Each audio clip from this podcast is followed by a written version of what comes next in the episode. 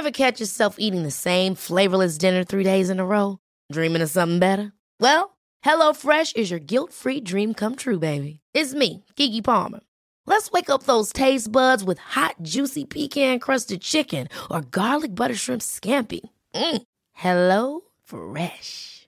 Stop dreaming of all the delicious possibilities and dig in at HelloFresh.com. Let's get this dinner party started.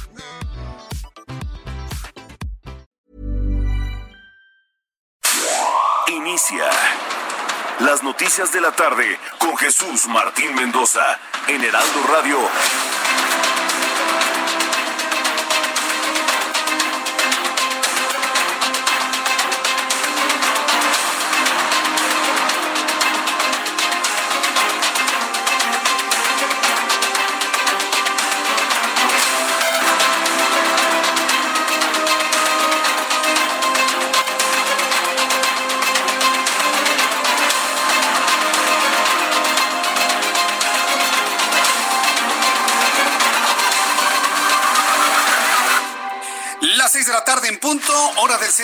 República Mexicana. Bienvenidos. Hoy es viernes 8 de mayo del año 2020. Me da un enorme gusto saludarlo a través de los micrófonos del Heraldo Radio.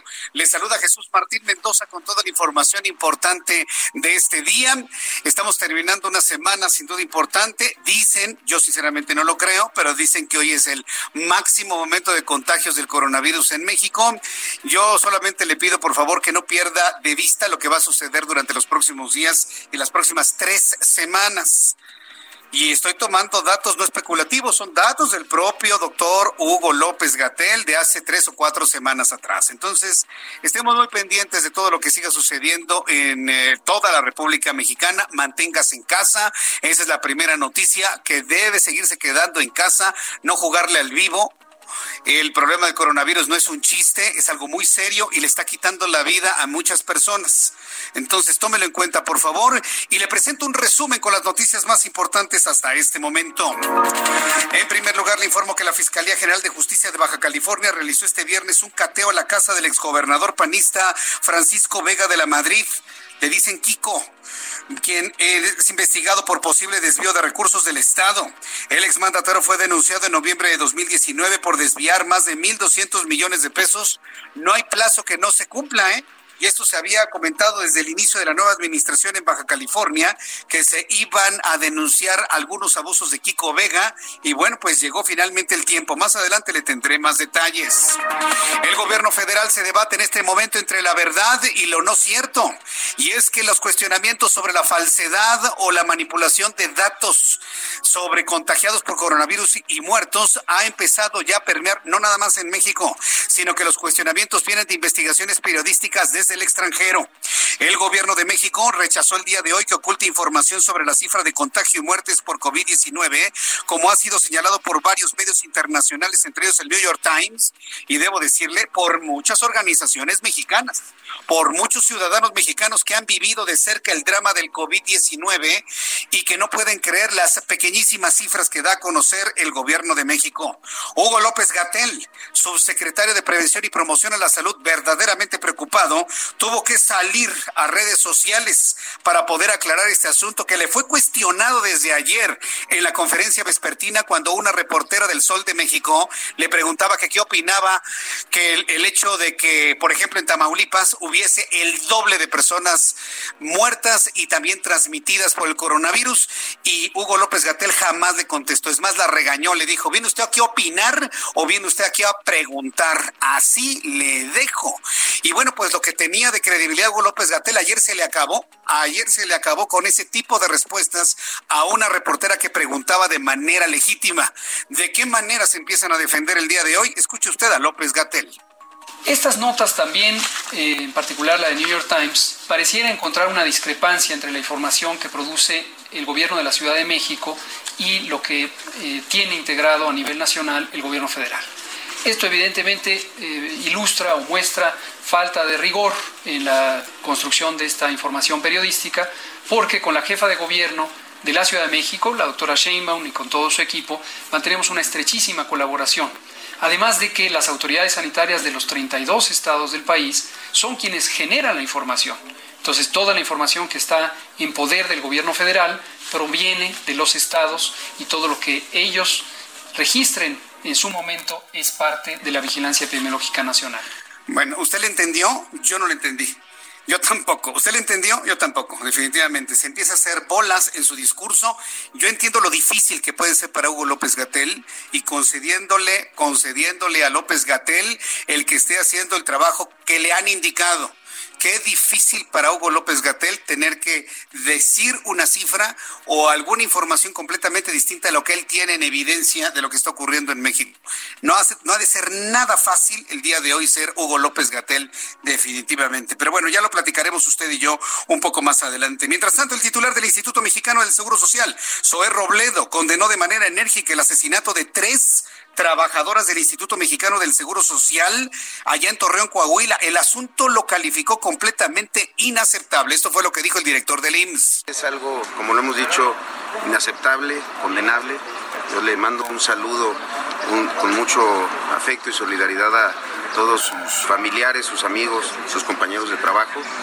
Eh, hablé con el gobernador Riquelme eh, desde temprano para decirle que pues, queríamos mantener una comunicación como lo hemos mantenido en otros casos para que no haya impunidad. Eso es, algo también importante, que en medio de esto haya ocurrido un crimen de esta naturaleza, pues nos duele mucho, eh, no solamente como institución, sino como, pues, como mexicanos, vaya.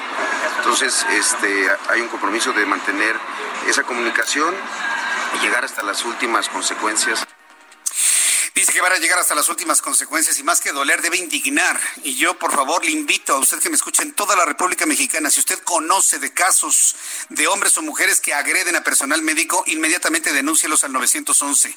Ventílelos si quiere usted a través de mi cuenta de Twitter, arroba Jesús Martín MX, o comuníquenos, comuníquese con nosotros y díganos en dónde están agrediendo a personal médico. Es inaceptable, completamente inaceptable. Las tres mujeres que fueron asesinadas en Torreón y trabajadoras del Seguro Social se presume que fueron fueron violentadas y asesinadas por su labor, por su labor médica. Entonces, bueno, pues inicia una gran investigación sobre este verdadero drama que no nada más es exclusivo de México, se está presentando en otras partes del mundo, pero eso no exime que las autoridades mexicanas investiguen inmediatamente qué fue lo que ocurrió ahí. También informo que el presidente de este país aseguró que tiene previsto que la fase de mayor contagio de COVID-19 comience desde hoy y concluya hasta el 20 de mayo y que tras esa fecha los nuevos casos comiencen a disminuir. Ya sabe, López Obrador siempre tiene otros datos. ¿Quiere escucharlo tantito? Unos segundos nada más. El que estamos en el caso de la Ciudad de México en mm, la fase de mayor eh, contagio ya con eso. Dice, ya con eso, ya con eso, ya, ya, suficiente. Imagínense, nos va a acabar aquí el programa, ¿no? Si esperamos a que termine la idea. Ahí está lo que dice él. Pero yo me quedo con las primeras cifras que dio José Luis Salomía y Hugo López Gatel, en donde esto empezará a disminuir entre julio y agosto entre julio y agosto. Son datos de la Secretaría de Salud. No pueden decir algo que no, que no es cierto y sobre todo cuando hemos visto que la curva va completamente ascendente, prácticamente en vertical. También informaré que este viernes el presidente de este país aseguró que hay una nueva oferta para comprar el avión presidencial en lo que pierde el tiempo el hombre. En lugar de que esté pensando en cómo salvar vidas, él sigue con su frustración del avión presidencial que le choca por, por la riqueza que en, en otros gobiernos representó volar en un avión presidencial. Bueno, pues aún en tiempos donde hay que salvar vidas, el presidente de este país sigue con el asunto del avión presidencial, por lo que quedará unos días en los hangares en California, en los Estados Unidos, para ver si se concreta la operación financiera. Hasta ahí voy a dejar la noticia y ya no le voy a presentar el audio para que podamos seguir con otras cosas más importantes. También le informo que a través de una nota diplomática el gobierno mexicano pedirá detalles de la operación Rápido y Furioso a los Estados Unidos. A primeras horas del día, el presidente de este país aseveró que este tiempo de que el vecino, de, el vecino país, en sí Estados Unidos, ya le piden que le pida perdón a México. Vamos a escuchar a Marcelo Ebrard, secretario de Relaciones Exteriores. Para que se comparta al gobierno de México y por supuesto a la opinión pública en nuestro país el conjunto de las averiguaciones e investigaciones que en su tiempo se realizaron respecto a este operativo las conclusiones a las que se llegaron por parte de la Administración, para que podamos someterlo a análisis y se pueda informar tanto a las instancias legales en México como a la opinión pública. Hoy mismo haríamos esa nota diplomática siguiendo sus instrucciones, señor presidente, y dada la buena relación que existe con Estados Unidos y los acuerdos vigentes, no vería yo inconveniente ni obstáculo para lograr tener esa información. Bueno, pues esto es lo que comentó Marcelo Ebrard, que lo dije en televisión y se lo comento aquí en radio. Desde mi punto de vista, en este momento Marcelo Ebrard es el único funcionario público del gobierno federal, el único secretario de Estado que está verdaderamente articulado. Pero como vemos también tiene que estar cumpliendo ciertos caprichos para ir a ciertos asuntos que en este momento no son urgentes. En este momento es urgente salvar vidas y dar y dotar de todo lo necesario a los hospitales, al sector salud para que la gente muera lo menos posible pero pues están ahí buscándole, quieren buscarle a Felipe Calderón por una venganza política, por supuesto, en tiempos de coronavirus. Lo que tienen que hacer los funcionarios del gobierno federal, lamentablemente, pero sí, hay un reconocimiento para Marcelo Ebrard, que es el único ente que ha podido generar certidumbre, orden y ha generado pues de alguna manera una idea de orden en cuanto a lo que se está haciendo en torno al coronavirus en México. Vamos a seguirlo escuchando sin duda alguna. En otras noticias que tienen que ver con lo internacional y que nos llega desde Nueva York, un niño de cinco años murió tras presentar síntomas de la enfermedad de Kawasaki. Un niño de cinco años muere en los Estados Unidos, específicamente en Nueva York, tras mostrar síntomas de la enfermedad de Kawasaki y el síndrome de shock tóxico vinculados al coronavirus. Entonces el coronavirus, esta cepa de virus estaría detonando una enfermedad como la de Kawasaki, que es una enfermedad multisistémica idiopática que presenta vasculitis y que afecta a los vasos pequeños de menor calibre, especialmente también en las arterias coronarias del corazón, dijo este viernes el gobernador Andrew Como. Entonces se siguen encontrando sintomatología al COVID-19. Le tendré más información más adelante. Mientras tanto, el Instituto Nacional de Estadística y Geografía informó que la industria automotriz registró una contracción de su producción anual en marzo de más del 24%. Es desastroso. Las exportaciones del país mostraron estragos por el cierre de las economías de Estados Unidos y México debido a restricciones por el COVID-19, por lo que las ventas al exterior se desplomaron 90.2% en abril pasado respecto al mismo mes de 2019, al ubicarse en 27.880 unidades. Difícil para la industria automotriz. En más de este resumen de noticias, le informo que luego de 48 horas de exámenes médicos y test para detectar coronavirus, el Barcelona regresó a los entrenamientos donde preservó la sana distancia. Al concluir el entrenamiento, los jugadores se marcharon de las instalaciones sin ducharse ni cambiarse. No va a ser que al no guardar distancia en los vestidores se fueran a contagiar de coronavirus. Y esto es lo que ocurrió allá en Barcelona. El reloj marca las seis de la tarde con 12 minutos hora del centro de la República Mexicana. Vamos a revisar información de los estados de la República Mexicana y gusto saludar a Alejandro Montenegro, nuestro corresponsal en Coahuila. Adelante Alejandro, te escuchamos. Buenas tardes.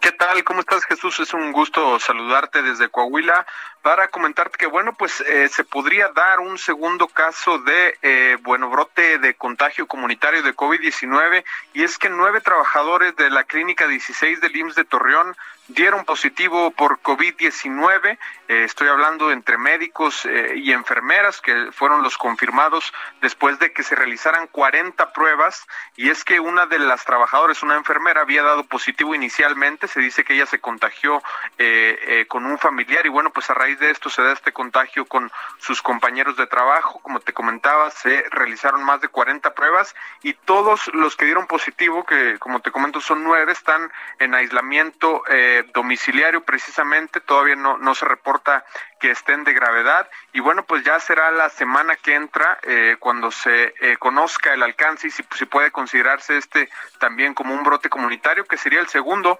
recordando lo que pasó en el municipio de Monclova, en la clínica 7 del IMSS de Monclova, donde también se dio un contagio de decenas de personas. Y por otro lado, también comentarte que en las últimas horas también dio positivo una trabajadora de la Secretaría de Salud de Coahuila. Ella trabaja en las oficinas administrativas centrales de la Secretaría de Salud ubicadas en Saltillo. Y bueno, pues en ambos casos eh, se está ya eh, se estableció un cerco sanitario para identificar a las personas que tuvieron contacto con todas las personas contagiadas y bueno, pues evaluar si se les realiza una prueba de COVID-19 y bueno, pues ahí conocer el alcance que pudiera tener este brote. Es la información desde Coahuila, Jesús. Correcto, gracias por la información, Alejandro Montenegro. Muy buenas tardes. De Coahuila nos vamos a San Luis Potosí con José Alemán, un cura contagiado, un paciente reingresado y, y trasplantes detenidos. ¿Qué historias nos tienes de San Luis Potosí, José? Pues buenas tardes, Jesús, y buenas tardes, la auditorio. Efectivamente, dentro de los 28 nuevos casos positivos a COVID-19 aquí en San Luis Potosí, está el caso de un sacerdote de la Iglesia Católica. Eh, el, sacerdote es el encargado de la iglesia al oriente de la capital potosina y el dato relevante es que esa iglesia está cerca del centro de Abasto, donde apenas hace unos días se detectó un brote de transmisión local. Eh, comentarte, Jesús, que no se trata tampoco de cualquier párroco, se trata del encargado legal de la Arquidiócesis de San Luis Potosí, el Comité Estatal de Seguridad en Salud, dio a conocer que eh, hay cuatro contactos con los que tuvo este párroco, eh, tuvo contacto con ellos y están en observación para uh, determinar si son positivos o no.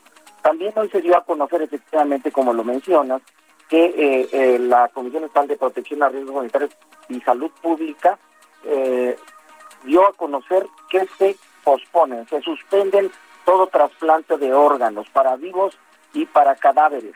Ellos determinaron que son intervenciones quirúrgicas de alto riesgo.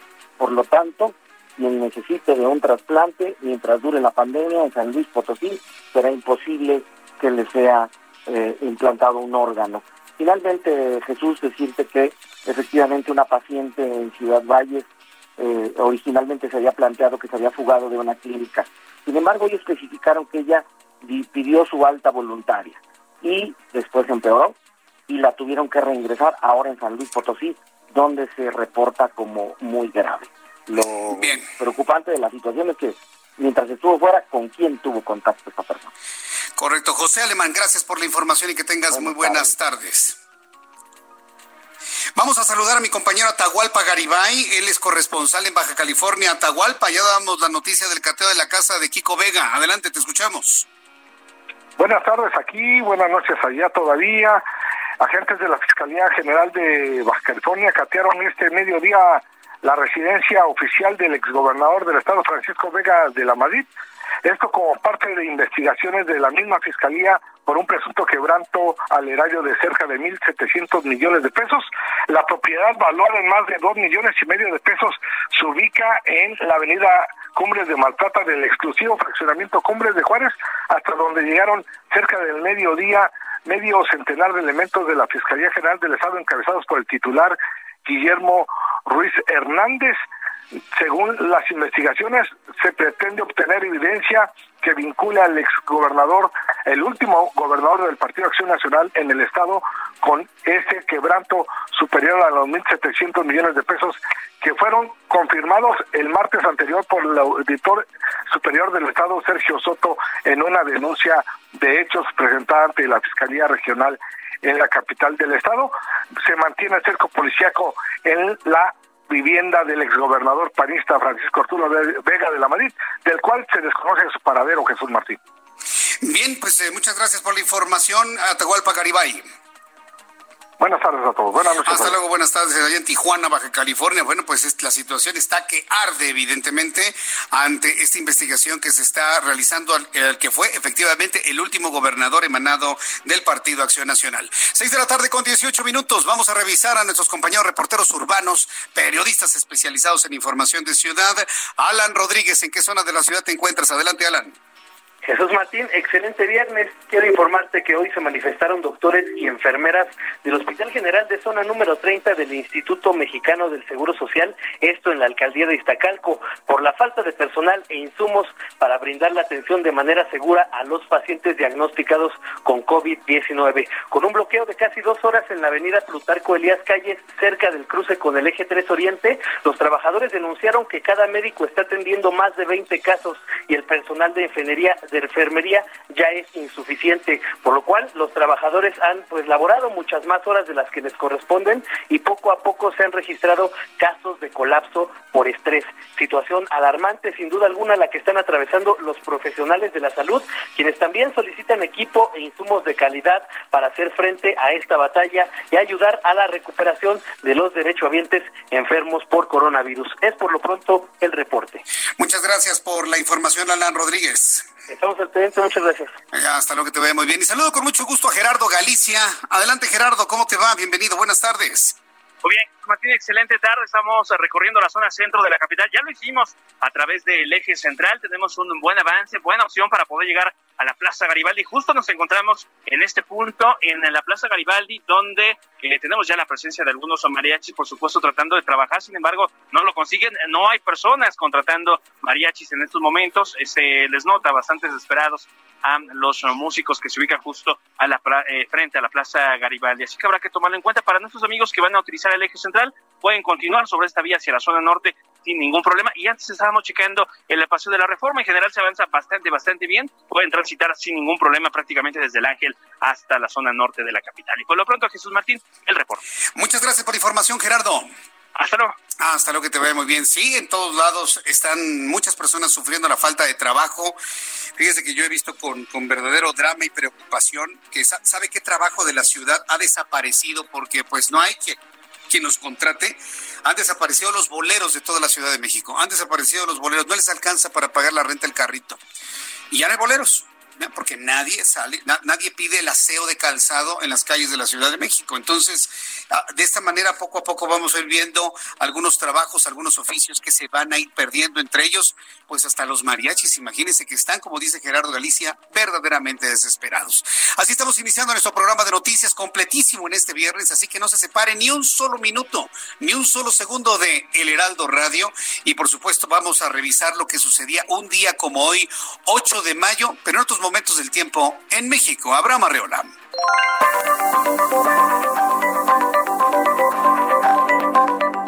Esto es un día como hoy en México.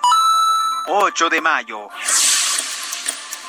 1753 es el aniversario del nacimiento de Miguel Hidalgo y Costilla, quien fuera iniciador de la independencia de México, y por ello la bandera mexicana deberá izarse a toda asta. 1846 ocurre la batalla de Palo Alto, donde fuerzas norteamericanas derrotan a las tropas nacionales al mando del general Mariano Arista. Además, hoy es el Día Mundial de la Cruz Roja. Esto fue un día como hoy en México. Muchas gracias, Abraham. Muchas gracias, Abraham, por estar siempre muy al pendiente de las efemérides de cada uno de los días. Hoy es Día de la Cruz Roja. Así que para nuestros amigos de la Cruz Roja, verdaderos héroes, ¿qué haríamos sin la Cruz Roja? No, pues muchas personas evidentemente no habrían salvado la vida en algún momento de la historia, ¿no? Así que un gran saludo, un gran saludo para nuestros amigos de la Cruz Roja Mexicana.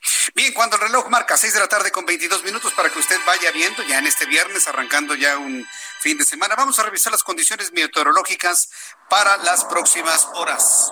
El Servicio Meteorológico Nacional informa de la llegada ya finalmente del Frente Frío número 60, una línea seca, canales de baja presión y divergencia en altura.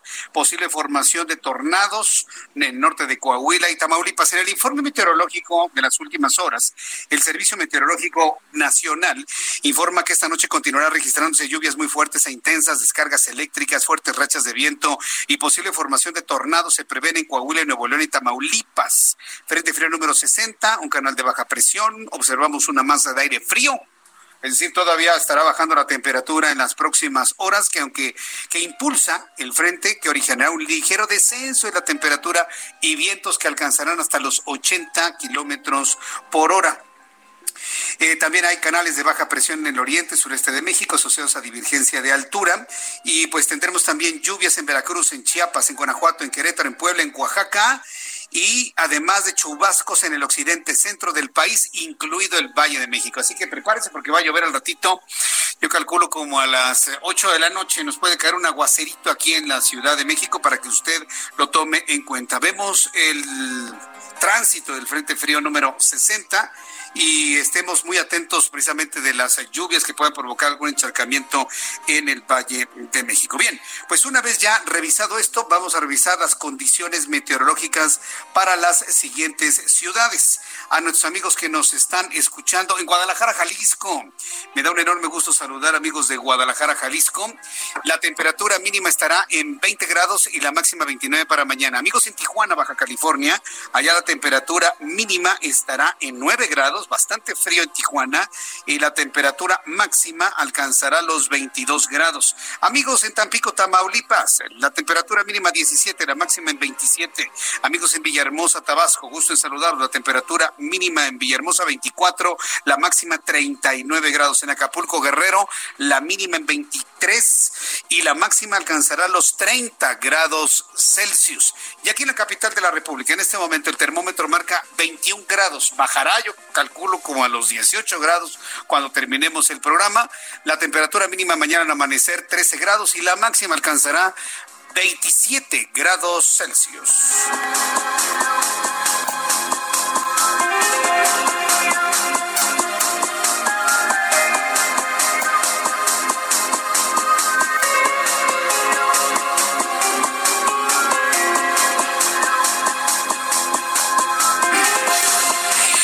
Las seis de la tarde con 25 minutos, las seis de la tarde con 25 horas del centro de la República Mexicana. Bueno, pues la primera noticia del día de hoy es que no hay plazo que no se llegue o no se cumpla.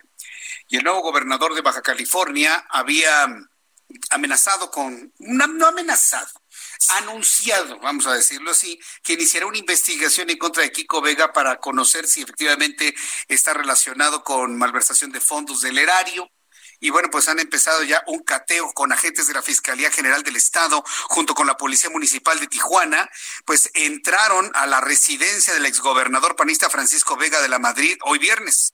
El cateo se registró casi seis meses después de que el secretario general de Gobierno de Baja California, Amador Rodríguez Lozano, interpusiera el 19 de noviembre una denuncia contra Vega de la Madrid ante la Fiscalía Estatal por los delitos de abuso de autoridad, cohecho, peculado y enriquecimiento ilícito.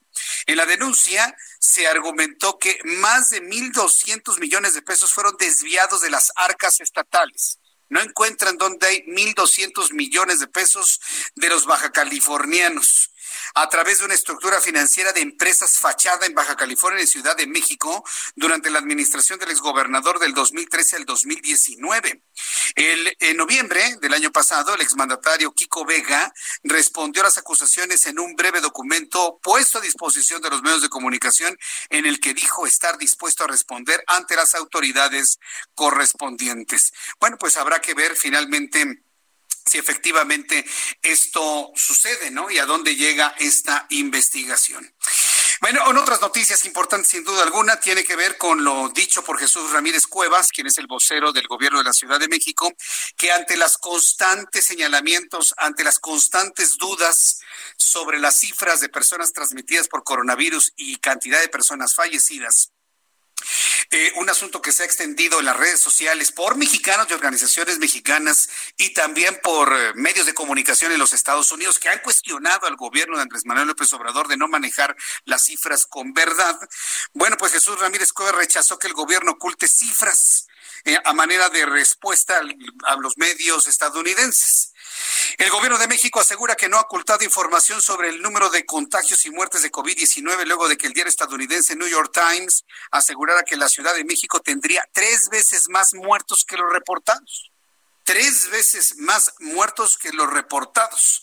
Jesús Ramírez Cuevas, quien es el vocero del gobierno de México, destacó que las cifras diarias son producto del trabajo de decenas de científicos. Eso no me queda duda. ¿sí? Em, el que haya de alguna manera eh, eh, eh, una forma de dar a conocer estos datos, pero al mismo tiempo una presión por parte del Ejecutivo para hacer ver que esto no es tan grave.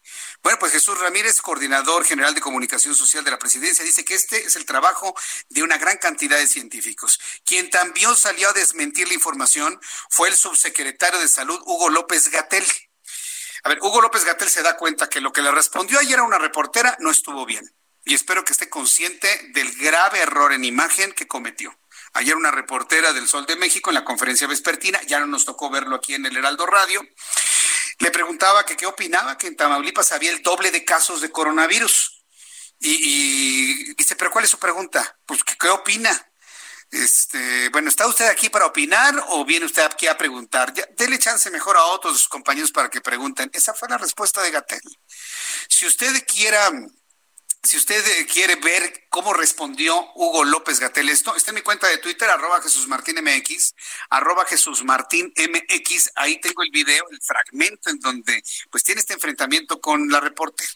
Eso, sumado a las publicaciones del New York Times, pues obligan a un Hugo López Gatel a salir a redes sociales antes de su conferencia de las 7 para tratar de pues limpiarse un poco y explicar el por qué la discrepancia de los datos de otras eh, instancias y los que está manejando la Secretaría de Salud.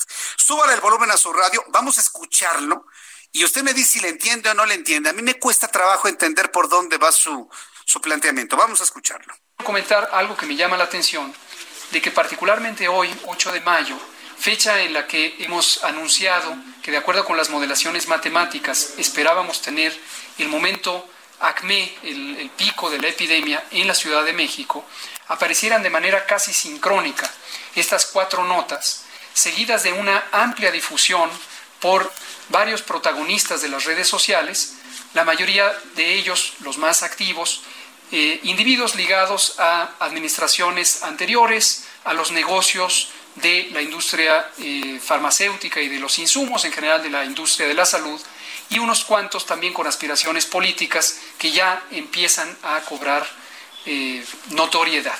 Entonces llama la atención, no estoy considerando que esto necesariamente sea así, pero sí llama la atención la sincronía. Estas notas también, eh, en particular la de New York Times, pareciera encontrar una discrepancia entre la información que produce el gobierno de la Ciudad de México y lo que eh, tiene integrado a nivel nacional el gobierno federal. Esto es lo que está planteando Hugo López Gatel en general, ¿sí? A él le parece que hay una sincronía en la crítica. Bueno, no es un experto en comunicación, pero existe, siempre va a haber una sincronía en una crítica, en un señalamiento, cuando hay un error evidente. Cuando alguien dice que todos los demás están mal, es el que está mal, es la persona que lo cuestiona. Y cuando tenemos un presidente metido ahí en el Palacio Nacional, no vive en Palacio Nacional, vive en su casa de Tlalpan. Pero cuando tenemos a un presidente que dice, todos están mal y yo estoy bien, todos los medios están mal y yo estoy bien, que empieza a considerar que el que está mal es él. ¿eh? Aquí no hay sincronías, aquí no hay juegos sucios. Cuando surge algo que no es de verosímil, hay normal y natural sincronía de toda la gente pensante de este país Todavía existimos gente pensante en este país, con dos dedos de frente, con sentido común, que no nos checan varias cosas. Entonces, que no hablen de sincronías eh, extrañas de ninguna manera. No existen, no hay tal. Y si alguno, bueno, lo, lo ha hecho, es precisamente para señalar un error o una inconsistencia, algo inverosímil en los datos y en las cosas que se están haciendo en México. Y todo por hacer creer que las cosas no van a pasar a mayores y luego acá aquel señor parándose el cuello y decir, aquí no pasó nada, ¿no? No, ¿cómo no? Hay más de tres mil muertos al día de hoy. Las seis de la tarde con 32 minutos nos dice el reloj. Antes de ir a los mensajes, saludar a Luis Salinas que me dice Jesús Martín envía un saludo a mi madre de 95 años. Ella es Genara Vázquez. Te escucha en San Pedro Pochutla en Oaxaca. Saludos a nuestros amigos allá en Oaxaca, en San Pedro Pochutla. Gracias por estar en sintonía con nosotros. Y doña Genara, desde aquí le envío un fuerte abrazo, un gran beso y de verdad de todo corazón, feliz, feliz cumpleaños. Voy a los anuncios, regreso enseguida. Le invito para que me escriba a través de mi cuenta de Twitter, arroba Jesús Martín MX. Hola, hola, gracias por continuar con nosotros, amigos. Vamos a disfrutar de esta información. Paren oreja, tengan a la mano lápiz y papel porque vamos a aprendernos un número de memoria para marcar en este instante y se trata obviamente de protección de la máscara hospitalar. ¿Cómo estás, Adri Rivera Melo? Muy bien, Moni, muy contenta de estar aquí con ustedes y de hablarles de la máscara hospitalar que es profesional y de uso hospitalario. Porque bueno, desafortunadamente hemos visto ahí en las noticias que reciclan algún algunas mascarillas y cubrebocas, las están vendiendo y bueno, pues eh, la verdad es que esto es muy riesgoso. ¿Por qué? Porque se rompen al tocarlas. Claro. Máscara hospitalar es lavable y su mica tiene garantía de hasta seis meses. la puedes lavar en tu casa con agua, con jabón y o con, alcohol. Si vas en el carro o algo así, mira, tranquilamente está desinfectada y la podemos volver a usar. Exactamente. Y traigo una promoción espectacular ahora que se acerca el 10 de mayo. Al adquirir un paquete con cuatro máscaras hospitalar van a recibir gratis el kit de SOS Protect, que está compuesto por un gel que es esterilizante, especial para las manos, y un rolón para proteger su nariz y su boca. Pero eso no es todo, porque queremos que sentir a las mamás. ¡Ay, pilón! ¡Venga! El primer pilón es que si pagan con tarjeta bancaria de débito de crédito van a recibir gratis un respirador NV95 con un mensaje especial para todas las mamás. Y aparte nos apapachan. ¿Y qué más hay? Porque hay algo el otro pilón, por supuesto, es que se van a llevar de regalo un esterilizador en aerosol de uso quirúrgico completamente gratis. Ah, y hasta las puertas de su casa no salgan. El número para marcar en este momento es el 800 mil repito, 800 mil Yo lo repito, 800 mil ya marcar ahorita, ¿no? Claro, que llamen ya en este momento. Es un gran regalo. Claro. Bueno, pues continuamos. Continuamos. Adelante. Escuchas a Jesús Martín Mendoza con las noticias de la tarde por Heraldo Radio, una estación de Heraldo Media Group. MX. Gobierno del Estado.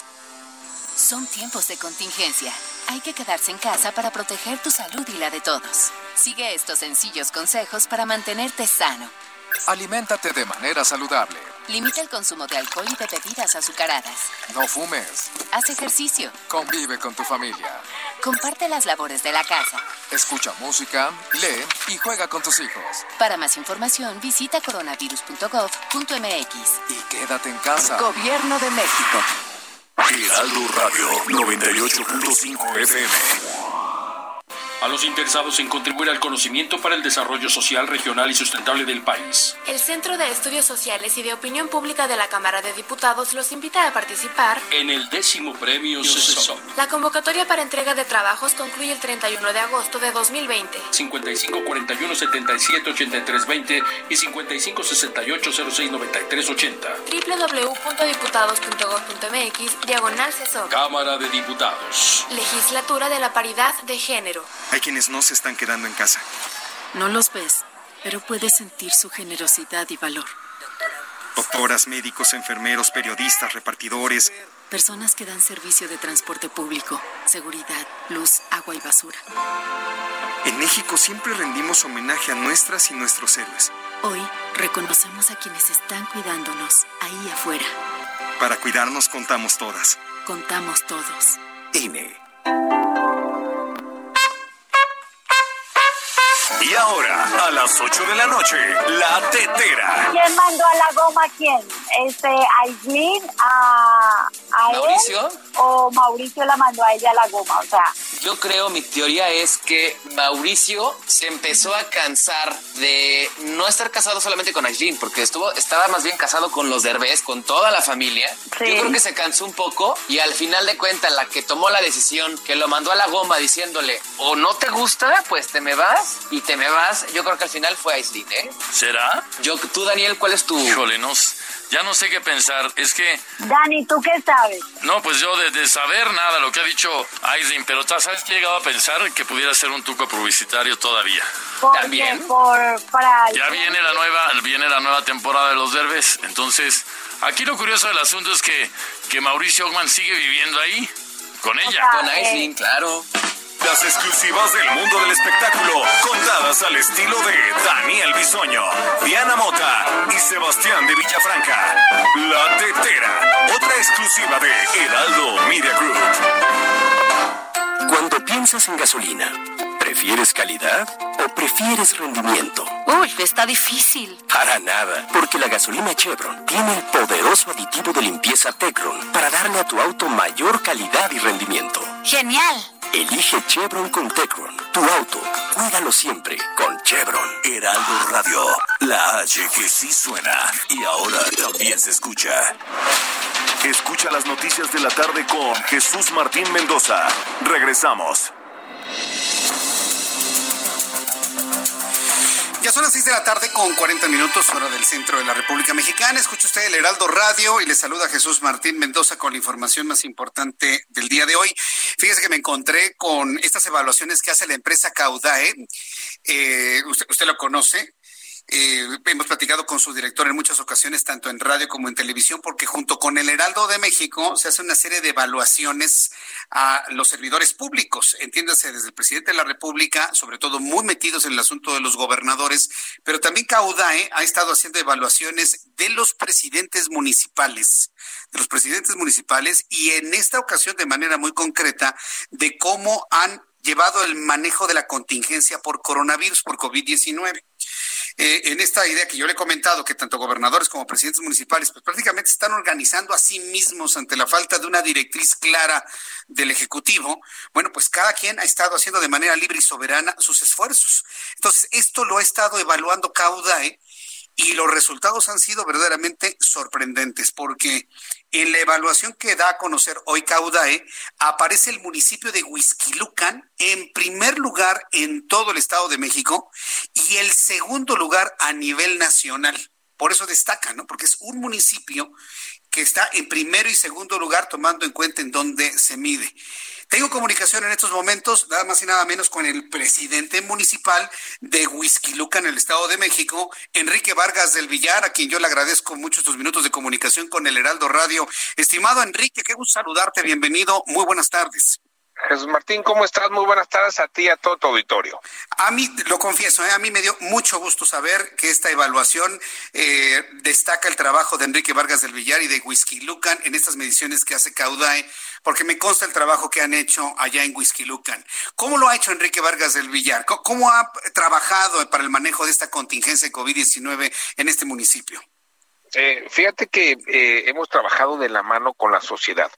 Yo quiero agradecer y felicitar a todos los huisquiluquenses porque desde el primer minuto que empezamos a trabajar entendieron, Huizquilucan entendió lo que estaba pasando, han hecho caso de toda la información que les hemos dado, toda la recomendación, y es así como lo logramos contener la epidemia en el municipio. Arrancamos como el número uno porque eh, eh, mucha gente había bajado, eh, viajado, perdón, en el municipio de Huizquilucan y hoy ya somos el municipio número 15. Y obviamente pues la ciudadanía está haciendo su esfuerzo, el gobierno, en lo personal, yo estamos haciendo el esfuerzo para eh, todos los días estar informando, informando, informando y vamos muy bien. En Huizquilucan vienen los peores días, hay que decirlo, Jesús Martín, a toda la gente que nos escucha, vienen los, los días más peligrosos, no se ha aplanado la curva, no como lo dice el gobierno federal, que quede muy claro, todavía no hay una luz al final del túnel. Y ahorita lo que necesitamos es quedarnos en casa. Estamos en los peores días de contagio y necesitamos quedarnos en casa para poder salvar nuestras vidas. Eh, realmente hemos tenido eh, seis muertes en el municipio de Huizquilucan, eh, muy, sentidas. Un colaborador cercano a mí falleció que tenía eh, que era diabético, y realmente yo les digo de corazón, quédese en casa. Hay mucha gente que dice que no cree que exista, eh, que solo eh, que solo lo han visto las noticias, los hospitales ya están llenando, llegando a su máximo de poder atender a la gente y son los días que debemos de esforzarnos un poco más. Sé que ya han sido muchos días, sé que ha sido pesado para las familias, pero debemos de quedarnos en casa. Realmente es, eh, es un tema eh, muy doloroso. Eh, con, a la gente que, que, he platicado con ellos, realmente me dicen que es muy doloroso por muchos días y, y por eso pues es muy importante hacer caso a las recomendaciones y dejar muy en claro que no está planada la curva Fíjate que hoy platicaba con un ciudadano que me dice, oye, es que pues ya está planada la curva, ya podemos salir. No es cierto. No está, no está planada, no pueden salir. Quédense en casa porque es la manera de que pueden salvar su vida. Esta idea, esto que nos estás comentando, Enrique, de este ciudadano que dice, ya está planada la curva, ya puedo salir, es lo que está provocando ese discurso desde el Ejecutivo Federal, que no le está ayudando en nada ni a los gobernadores ni a los presidentes municipales, ¿no, Enrique? Así es, ahora hay que dejar algo muy en claro. el gobierno federal no ha mandado recursos extras ni a los estados ni a los municipios. No hay una coordinación entre la federación y los municipios. Los municipios somos los que estamos eh, trabajando, eh, las y los presidentes municipales somos los que estamos saliendo adelante junto con los gobernadores, porque en el gobierno federal realmente no hay una coordinación. No hay una coordinación con nosotros y es por eso que estamos haciendo los mayores esfuerzos para salvar la vida de la gente. Eso es lo preocupante, que no existe una coordinación. Pero mira, Enrique, aquí hemos coincidido como hemos coincidido que en muchas cosas, que es importante la organización entre la ciudadanía. Tú empezaste esta entrevista diciendo, ha sido una colaboración entre el municipio y la ciudadanía de Lucan. ¿Cómo se ha dado esta simbiosis? ¿Cómo se ha dado este trabajo y de qué manera el gobierno que tú presides ha estado dotando de elementos para el cuidado de las personas y evitar el contagio? Enrique Vargas. Así fuimos adelante, siempre fuimos un paso adelante, fuimos el primer municipio que mandó a toda la gente que trabaja en el gobierno a sus casas, fui el primero en certificarme ante la OMS, el DIF municipal eh, también, y siempre hemos ido adelante un paso, todos los días estamos subiendo en nuestras redes eh, eh, publicaciones para que la gente vea, tenemos 10 coches en todo el municipio perifoneando con recomendaciones, también nuestras patrullas, también desde nuestro centro de mando con las cámaras que tienen bocinas dando recomendaciones para que la gente pueda ver qué es lo que está pasando y todos los días estamos dotando de información a la gente. Hemos dado más de 60 mil despensas, hemos dado más de 50 mil kilos de naranja, en fin, hemos estado apoyando todos los días a la ciudadanía, el DIF ha dado más de 70 mil apoyos y todos los días estamos con los ciudadanos. Bien, pues Enrique Vargas, la verdad me ha dado mucho gusto el saber de qué manera se han estado coordinando, han estado trabajando allá en Lucan. Efectivamente estamos entrando en la parte más difícil, no se aplana la curva ni hay luz al final del túnel, lamentablemente. Esto vendrá mucho más adelante y con el trabajo que están haciendo en Lucan y espero que se imite, ¿no? En otros en otras en otros municipios mexiquenses, pues salgamos adelante lo más pronto posible de esto, ¿no, Enrique? Así es, y yo de verdad estoy muy agradecido con toda la gente de Lucan que me calificó como número uno en el Estado de México y número dos del país, y esto es un gran trabajo entre gobierno y ciudadanos, y que Dios nos acompañe en estos días a nuestro país. Así es, que Dios nos acompañe y estoy seguro que encomendándonos a Él y el trabajo de todos juntos vamos a salir adelante. Estimado Enrique Vargas del Villar, ha sido un gusto tenerte aquí en el Heraldo Radio.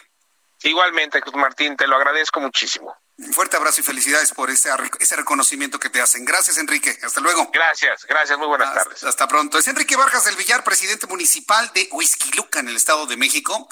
Ha hecho una gestión, la verdad, muy exitosa. Es de los municipios que menos contagios tienen, menos índice de fallecidos, precisamente porque ha habido esto, una comunicación de su gobernante, que es Enrique Vargas, a la ciudadanía de Huizquilucan. Y vea lo, lo contrastado que es Huizquilucan en Huizquilucan se tienen las zonas más ricas del país y están las zonas más pobres del país.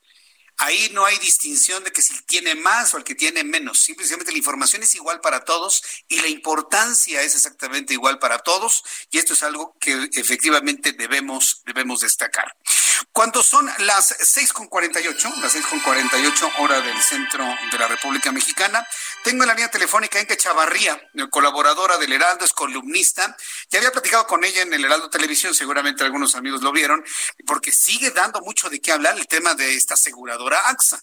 Recordará que en esta semana platicamos con nuestros amigos de Interprotección, que nos hablaban de que efectivamente el COVID estaba incluido dentro de la mayoría de los seguros de gastos médicos y demás, pero el caso de AXA es para que usted tenga cuidado, ¿eh? Tenga mucho cuidado. Enque Chavarría, gusto en saludarte. Bienvenida.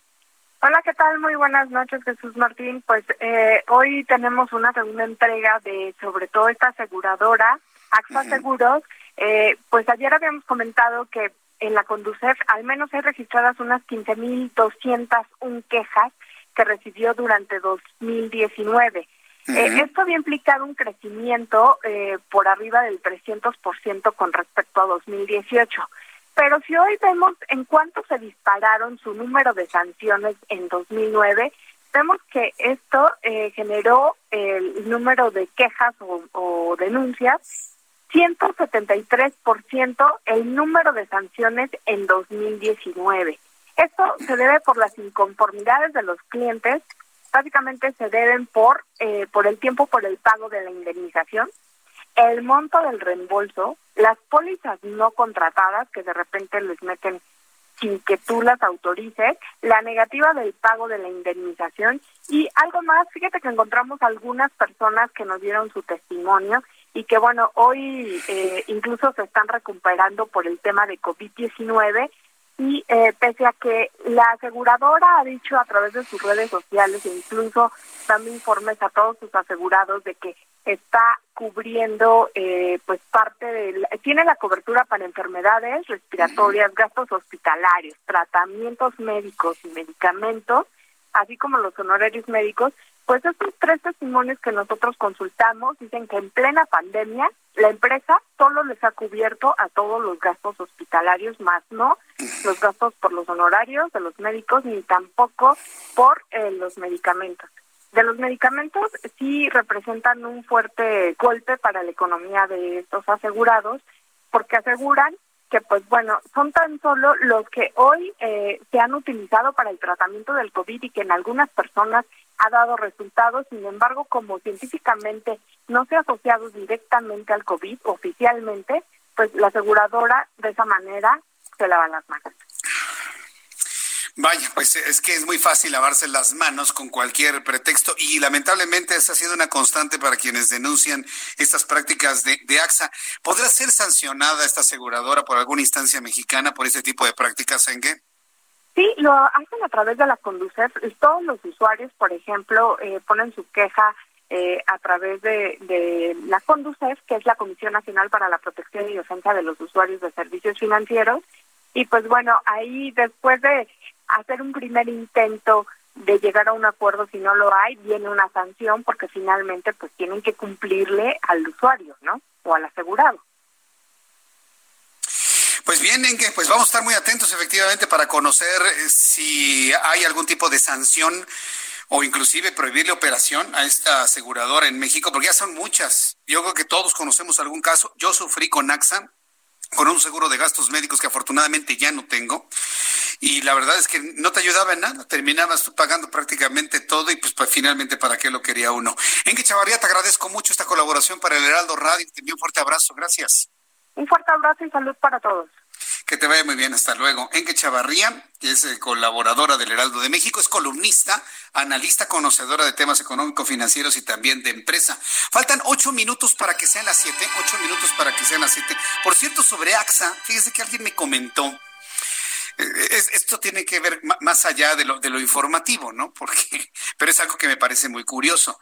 ¿Alguien ha escuchado el fenómeno de, del síndrome, eh, el, síndrome Mandela. ¿Alguien lo ha, lo ha conocido, el síndrome Mandela? Bueno, pues hay quienes dicen que, que, recuerdan que Mandela murió mucho antes del tiempo en el que vivió. Es decir, que algo en la línea del tiempo ha cambiado. Y hay en las líneas de conspiración, pues la idea de, de tener este fenómeno del síndrome Mandela, ¿sí? en donde este tipo de situaciones donde algunos recuerdan que murió en la cárcel y no que murió hace unos cuantos años en 2013, pues hace pesar de que muchas cosas han cambiado en el tiempo. Por ejemplo, hay quienes recuerdan que la canción de We Are the Champions de, Queen termina con una frase al final y en realidad no la tiene. O que si tenía una figura el logotipo de Ford y en realidad no lo tiene. Y cosas por el estilo. Bueno, alguien me comentaba que la, marca AXA tiene un, un caso Mandela como este. Es decir, que se escribía con dos X y ahora se escribe con una. Y lo, y, lo recordé, lo recordé porque hay personas que me han escrito sobre AXA que lo escriben con dos X, pero no, fíjese que nada más tiene una X, una, una, nada más. Y alguien va a decir, no hombre, siempre se ha escrito con dos X. No, siempre se ha escrito con una. Bueno, pues es el fenómeno Mandela del cual muchos hablan en las redes sociales, que vaya, es pseudociencia si usted quiere, pero no deja de ser algo divertido de encontrar cosas que uno creía que eran y en la realidad no lo son. Entonces no deja de, estar nada más en el ámbito de lo divertido, pero ahora con esto de AXA, que mucha gente cree que se escribe con dos X, pues debo decirle que siempre, siempre, siempre se ha escrito solamente con una por increíble que le parezca. Bueno, antes de ir a los mensajes, muy importante decirle, se va a presentar en la conferencia vespertina del coronavirus Claudia Sheinbaum, jefa de gobierno de la Ciudad de México. Su presencia va a ser muy importante y voy a tratar de, de transmitir algún fragmento de lo que ella tenga que comentar, porque tiene que ver y seguramente Claudia Sheinbaum en esta conferencia va a responder al New York Times. El New York Times publicó de la pluma de Assam Ahmed, lo siguiente, cifras ocultas. México desatiende la ola de muertes en la capital. Según análisis hecho por el Times, la cifra de personas que pudieron haber muerto por COVID-19 en Ciudad de México es más de tres veces la muestra, eh, eh, la que muestran las cifras federales. El gobierno mexicano no informa de cientos, posiblemente miles. Le estoy leyendo lo que publica el New York Times. El gobierno mexicano no informa de cientos o posiblemente miles de muertes por coronavirus en Ciudad de México, ignorando a los angustiados funcionarios que han contado en la capital más de tres veces la cantidad de fallecimientos que el gobierno reconoce públicamente, según funcionarios e información confidencial revisada por The New York Times.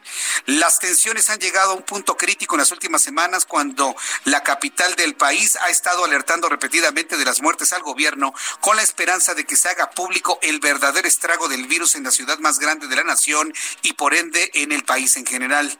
Por eso no ha sucedido, pero eso no ha sucedido. Los médicos de los abrumados hospitales de la Ciudad de México dicen que se están ocultando al país la realidad de la epidemia.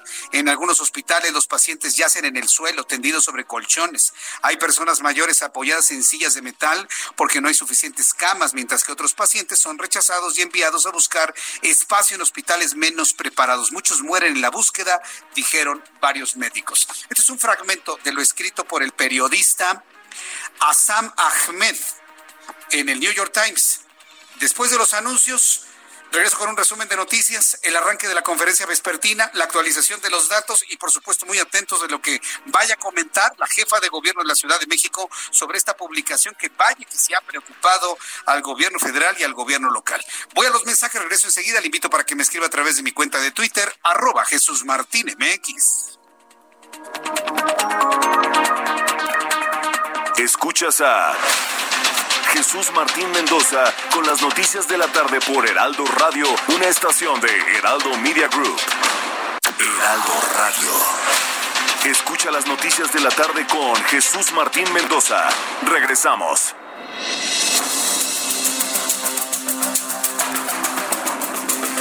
Cuando el reloj marca las 7 de la tarde con un minuto, 19 horas con un minuto hora del centro de la República Mexicana, este es un resumen con las noticias más importantes. En unos instantes inicia la conferencia vespertina sobre coronavirus. Destaca sin duda alguna la presencia de la jefa de gobierno de la Ciudad de México, Claudia Sheinbaum, que seguramente estará respondiendo al trabajo periodístico del New York Times, que asegura que en la Ciudad de México hay tres veces más de personas fallecidas. Estaremos muy atentos precisamente de lo que esté informando el gobierno mexicano sobre esto en unos instantes más. Mientras tanto, en este resumen de noticias, le informo que un tornado sorprendió esta tarde a los habitantes de Apodaca en Nuevo León, según reportes de usuarios en redes sociales, donde se observa que el fenómeno natural azotó parte del municipio. Protección Civil del Estado alertó de una tormenta eléctrica que ha provocado encharcamientos, caída de lonas, cables y árboles. La autopista Saltillo-Monterrey se encuentra cerrada en ambos sentidos. También le informo en este resumen de noticias que el número de casos positivos de COVID-19 derivado del brote que se presentó en un asilo en Guadalupe, Nuevo León, subió a 66. Así lo dio a conocer la subdirectora del Hospital Metropolitano, Amalia Becerra, asegurando que cinco pacientes están graves, aunque ninguno de momento ha sido intubado. Le informo que el embajador de los Estados Unidos en México, Christopher Lando, afirmó que está preocupado porque el gobierno mexicano no está manejando el tema de las cadenas de suministro durante la crisis por la pandemia de COVID-19. Ya no nada más es una edición periodística. Estamos hablando que una entidad del gobierno estadounidense también tiene preocupaciones. Desde su perspectiva, en estos momentos hay una descoordinación en el gobierno mexicano para definir las llamadas ramas industriales esenciales del lado mexicano. Vamos a escuchar las cifras de coronavirus en México. En la siguiente diapositiva actualizamos nuestros números eh, nacionales, 31.522 eh, casos. Una cuarta parte siguen siendo los casos activos, que a, su vez representan la epidemia activa en el territorio mexicano, 8.048. 3.160 lamentables defunciones que también han ocurrido y más de 123.000 personas que han sido ya estudiadas eh, para COVID-19, de las cuales 71.351 han salido negativas a la prueba de SARS-CoV-2. En la siguiente diapositiva veremos... Bien, aunque la hagan menos, ¿eh? Aunque hagan menos la diapositiva, más de 200 muertos de ayer al día de hoy. Son 3.160 los que ha actualizado la Secretaría de Salud. 31.522 personas acumuladas transmitidas por coronavirus. Activos 8.048, es decir, mil más que ayer.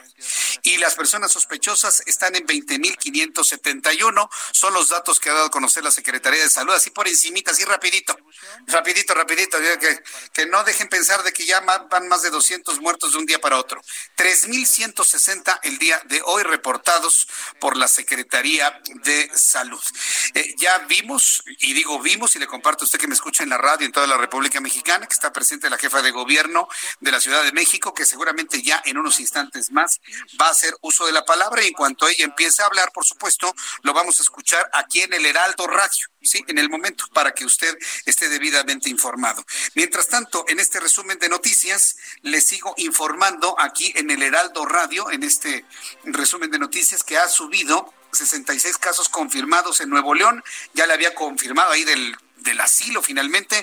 Y el embajador de Estados Unidos, Christopher Landau, con sus preocupaciones. Estados Unidos y China se comprometieron a cumplir con sus compromisos de la denominada fase 1 del acuerdo comercial entre ambas naciones, esto a pesar de los desafíos que implica la pandemia de coronavirus. También informo que la Organización Mundial de Turismo señaló que el turismo internacional podría caer de entre 60 a 80% durante 2020 como consecuencia de la pandemia del coronavirus, la peor crisis en la que se enfrenta el sector desde que hay registro, de acuerdo con el último barómetro del turismo mundial. Solo en el primer trimestre el turismo internacional se ha contraído el 22% con 67 millones menos de turistas internacionales, lo que representa 80 mil millones de dólares de pérdidas. En más de este resumen de noticias, informo que Katy Miller, portavoz eh, del presidente Mike Pence, dio positivo a la prueba de COVID-19. El presidente Donald Trump aseguró que no ha tenido contacto con ella desde este viernes. Tanto presidente como vicepresidente se han sometido un test y el resultado ha sido negativo, según lo que ha informado las autoridades de salud de los Estados Unidos. Y le informo que la Organización Mundial de la Salud ha dado a conocer que la familia de gatos de felinos en general, que incluye gatos y tigres, son susceptibles al COVID-19. Esta información fue confirmada por Peter Ver Embarek, especialista en zoonosis y enfermedades alimentarias del organismo sanitario, quien además explicó que los gatos pueden transmitir el coronavirus a otros de su misma especie.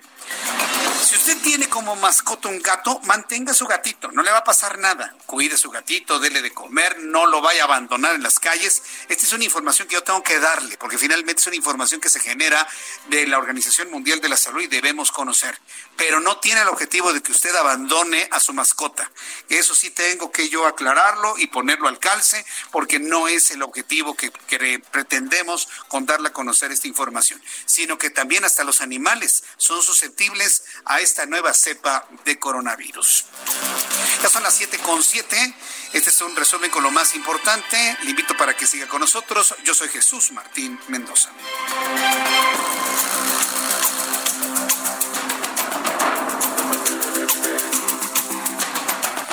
Son las siete con siete, las eh, siete de la tarde, y digo de la tarde porque está muy iluminado con siete minutos hora del centro de la República Mexicana.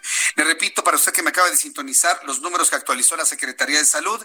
En este momento hay 31.522 personas transmitidas con el coronavirus de manera acumulada, 8.048 que se encuentran activos y hospitalizados, 20.571 sospechosos y 3.160 personas fallecidas lamentablemente. Saludo a Alan Rodríguez, nuestro compañero reportero. ¿En dónde te ubicas, Alan? Adelante.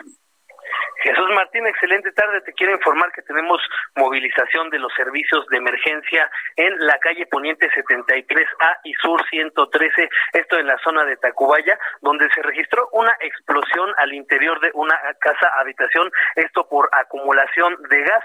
Al momento no se reportan personas lesionadas, sin embargo, los escombros de esta vivienda al momento de la explosión quedaron regados sobre la vía pública. Ya los están moviendo personal de bomberos de la Ciudad de México acompañados por personal de la Secretaría de Seguridad Ciudadana, quienes coordinan los cierres a la circulación debido a este accidente. Es por lo pronto el reporte que tenemos. Bien, Alan Rodríguez, muchas gracias por la información. Excelente tarde, muchas gracias. hasta luego, buenas tardes. Vamos directamente a la conferencia vespertina. Ya ha empezado a hablar Claudia Sheinbaum, jefa de gobierno de la Ciudad de México. Vamos a escucharla. es difícil analizar de manera aislada la Ciudad de México de todos los municipios que la rodean. 59 eh, municipios en el caso del Estado de México, porque finalmente hay un continuo urbano en todas partes y eso nos obliga pues a tener realmente una coordinación permanente con el gobierno del Estado de México y evidentemente con el gobierno de México a través de la Secretaría de Salud. Entonces, estos son, nosotros eh, evaluamos permanentemente el número de pacientes intubados y no intubados eh, tanto por la red negativa que tiene la Secretaría de Salud como por la información que recibimos de manera coordinada del Instituto Mexicano del Seguro Social, del ISTE, eh, de los eh, hospitales de la Secretaría de Salud, del Gobierno de la Ciudad de México, del Gobierno del Estado de México. para el día de ayer a las 7 de la noche, apenas estamos recibiendo la información de hoy, teníamos 2.525 personas eh, no intubadas, hospitalizadas en la, zona en la Ciudad de México y 899 intubadas. Y en el caso, adelante, la que sigue. En el caso de la zona metropolitana del Valle de México son 3.372 y 1.034 pacientes intubados en la ciudad. Y todos los días estamos revisando esto. Adelante. La siguiente con un modelo epidemiológico que hemos estado trabajando con el CONACIT y con la Secretaría de Salud es la jefa de gobierno de la Ciudad de México, Claudia Sheinbaum. Para nuestros amigos que nos escuchan en otras partes de la República Mexicana, la explicación que está dando Claudia Sheinbaum me parece que es muy importante porque es precisamente el escrutinio al que se están sometiendo los gobernadores de cada una de las entidades. Y hoy hubo un señalamiento muy importante por parte del New York Times y bueno, pues la jefa de gobierno empieza a, a analizar, a desmembrar completamente todos los datos que en materia de coronavirus obran en las autoridades capitalinas. Vamos a seguir escuchando a Claudia Sheinbaum, jefa de gobierno de la Ciudad de México. En los últimos días hemos tenido un crecimiento menor del que veníamos teniendo en las últimas semanas. No podemos todavía ser concluyentes si esto significa que ya estamos aplanando la curva en el sentido de que esto ya se refleja en las hospitalizaciones, pero si es un dato real que estamos eh, reflejando y si esto es consistente para los próximos días, entonces ya podríamos tener eh, una estadística en el sentido de que realmente comienza a disminuir el número de intubados en la zona metropolitana del Valle de México. Adelante. Estos que pocas veces se habla de esto y es muy importante, hay 2.214 personas que se han recuperado de los hospitales. No estamos hablando de las personas que han tenido que llevar la enfermedad en su casa, sino personas que han salido de hospitalizaciones. Y esto es muy buena noticia también, porque dentro de esta trágica situación que viven muchas familias de eh, familiares que han fallecido o familiares que se encuentran hospitalizados, también hay muchas personas que se están recuperando en hospitales y esto es importante y en la Ciudad de México son 2.214. Adelante. Estos son los datos observados que pueden ver una pequeña reducción que se refleja en las hospitalizaciones de los últimos días. Adelante, para no llevarme mucho tiempo. La que sigue es más o menos lo mismo. Y la última es el caso de las defunciones, de las lamentables defunciones por esta eh, enfermedad en la Ciudad de México. ¿Qué es lo que hacemos nosotros, igual que hacen todos los estados de la República? Nosotros informamos a la Secretaría de Salud eh, del Gobierno de México, particularmente el área de epidemiología, las personas que han fallecido que tienen prueba de COVID que están establecidas a través de una serie de lineamientos que establece la Secretaría de Salud del Gobierno de México con la Organización Mundial de la Salud. Hay otros fallecimientos también, pero hay un comité técnico de especialistas científicos que determina si estos fallecimientos tienen que ver con COVID-19 o no tienen que ver con COVID-19. Y estas defunciones también se informan todos los días al Gobierno de México, igual que hacen los demás estados de la República. Entonces, hasta ahora confirmados por COVID en la ciudad hay este número. Hay más defunciones, pero estas tienen que ser determinadas por un comité técnico para saber si en efecto están asociadas a COVID o no. La idea es siempre transparentar la información. Ese es el objetivo tanto del gobierno de la ciudad como del gobierno federal, del gobierno de México, siempre vamos a ser transparentes, pero al mismo tiempo cuidadosos en la información que se da para que no generemos eh, información que no ha sido determinada científicamente como tiene eh, que plantearse eh, hacia la opinión pública. Entonces, esta información está disponible en la página del gobierno de la ciudad en una página que llamamos COVID-19 Ciudad de México. Bien, bueno, pues estamos escuchando a Claudio Sheinbaum, ya dio nota, ya dio la noticia importante, la noticia importante que se va seguramente a publicar en todos los diarios, se va a comentar durante las próximas horas. Está reconociendo Claudio Sheinbaum que hay más fallecimientos, pero no se puede determinar que sean por COVID hasta que se haga un análisis del comité técnico está reconociendo que efectivamente hay más fallecimientos, pero todavía se tiene que determinar que esos fallecimientos estén relacionados con COVID-19. Mire, la información y lo que acaba de decir Claudia Sheinbaum hace unos cuantos minutos me lleva a recordar lo que dijo Hugo López Gatel hace una semana y media, ¿se acuerda? ¿Qué fue lo que dijo Hugo López Gatel a la pregunta de una reportera?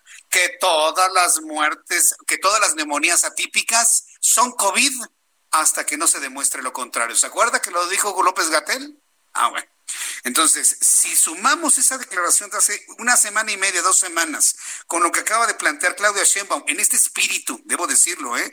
de una gran transparencia de lo que está ocurriendo, pues tiene efectivamente que entrar un comité técnico para determinar si las personas que están fallecidas por neumonías atípicas efectivamente murieron por COVID-19. En la inteligencia de que Hugo López Gatel ya había comentado anteriormente que todas las muertes por neumonitis o neumotía típica son COVID hasta que no se demuestre lo contrario. En este momento hace uso de la palabra Hugo López Gatel. Vamos a escucharlo en este momento.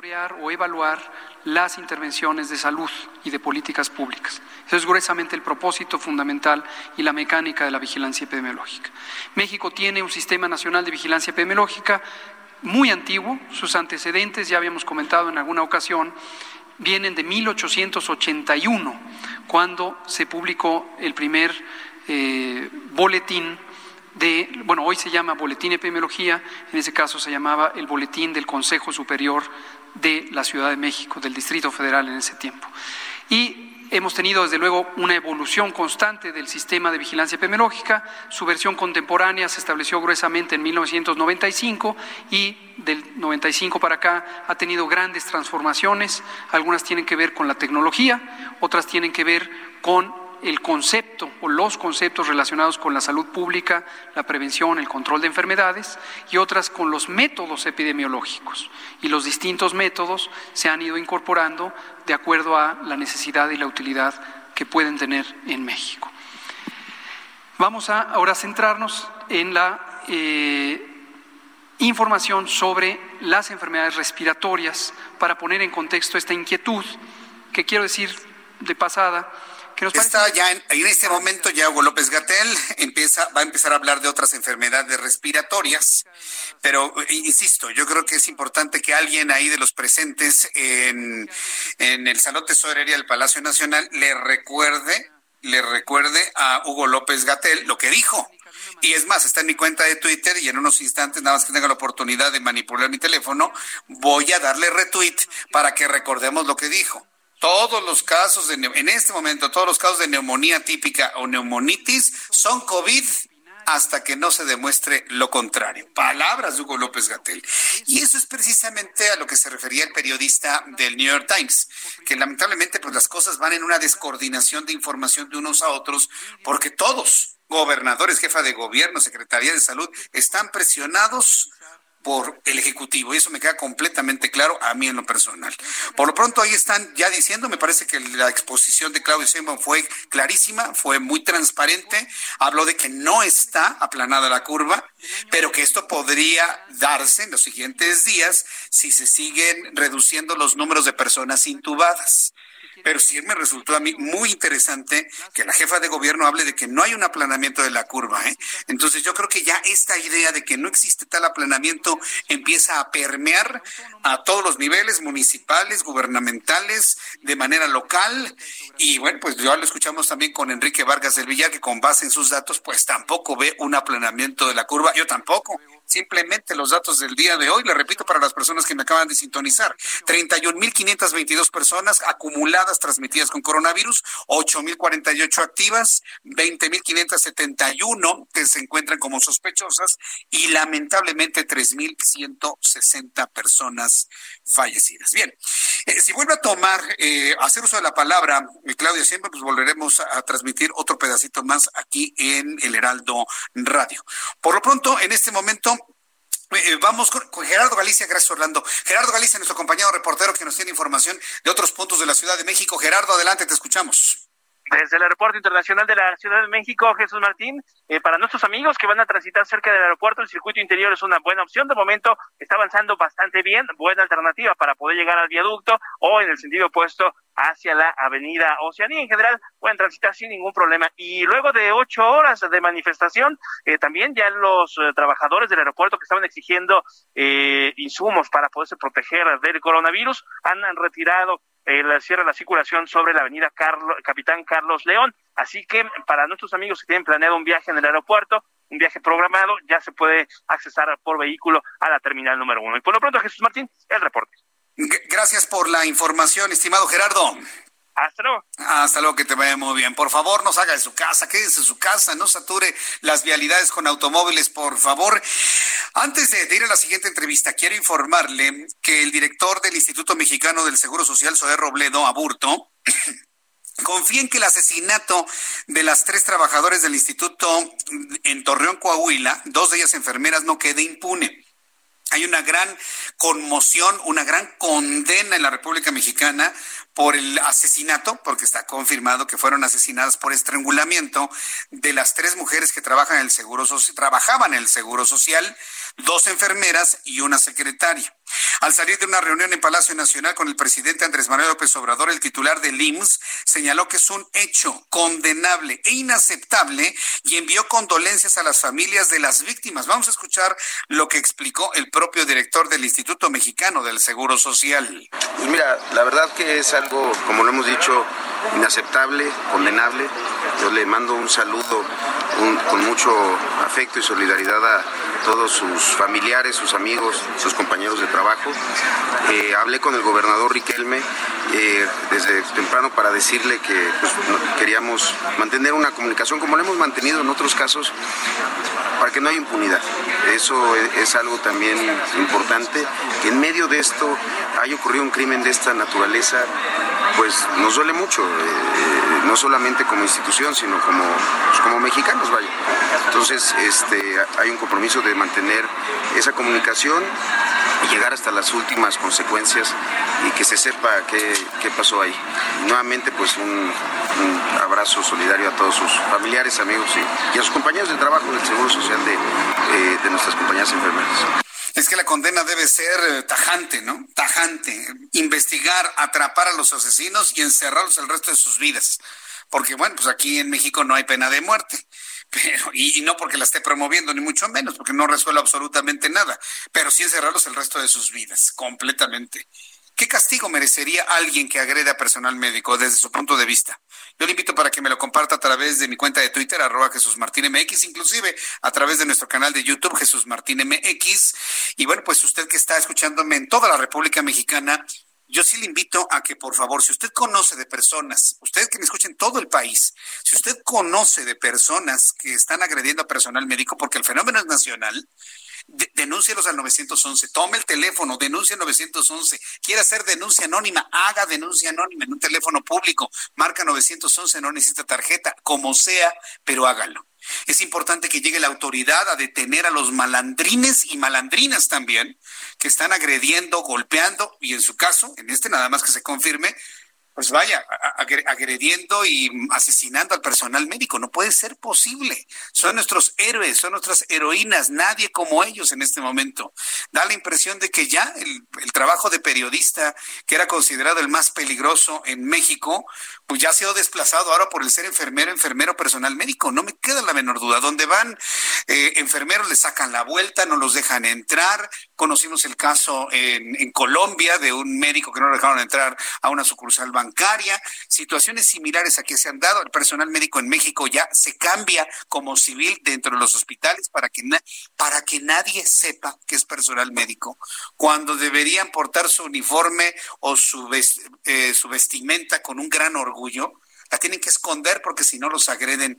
¿Qué fenómeno humano, porque esto es lamentablemente un fenómeno mundial. Bueno, cuando son las 7.23, las 7.23 horas del centro de la República Mexicana, pues ahí ya vimos, ¿no? Los comentarios de Claudia Sheinbaum que habla de, la curva.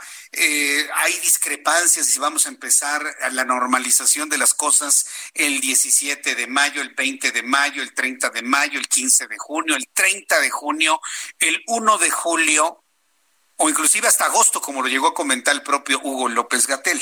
Ante esta incertidumbre de cuándo sería lo más conveniente para que no nos repunte el coronavirus empezar a trabajar, hemos, hemos invitado nuevamente, y me da mucho gusto saludarlo nuevamente, al maestro Antoine Cerdubaki, experto en estrategia de negocios y liderazgo, que nos sigue platicando de cómo convertir esta crisis en oportunidad para la empresa. Eh, maestro Cerdubaki, me da mucho gusto, Cerdubaki, me da mucho gusto saludarlo Bienvenido. Muy buenas tardes. Jesús, buenas tardes. Saludos a tu mesa de trabajo y a todos tus radioescuchas. ¿Cómo? Muchas gracias. Las cosas desde que platicamos hasta este momento han cambiado un poco en el sentido de que se ha incrementado la incertidumbre de no saber exactamente cuándo se va a empezar paulatinamente una normalización de las actividades.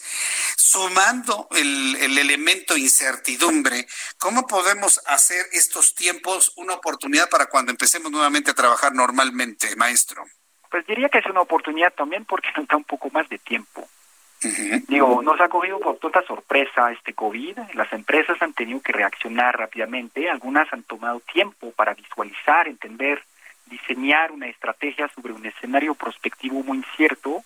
Pues finalmente nos da un poquitico más de tiempo para estar listo cuando, no diría se reanuda la, la economía como lo pensamos, porque esta idea del post-COVID quizás es un poco una fantasía, pero que cada empresa desde su sector vaya identificando cuándo es esta fecha, eh, hito, a raíz del cual tenemos que estar listos para esta nueva era en el cual estamos entrando. Así veo las cosas.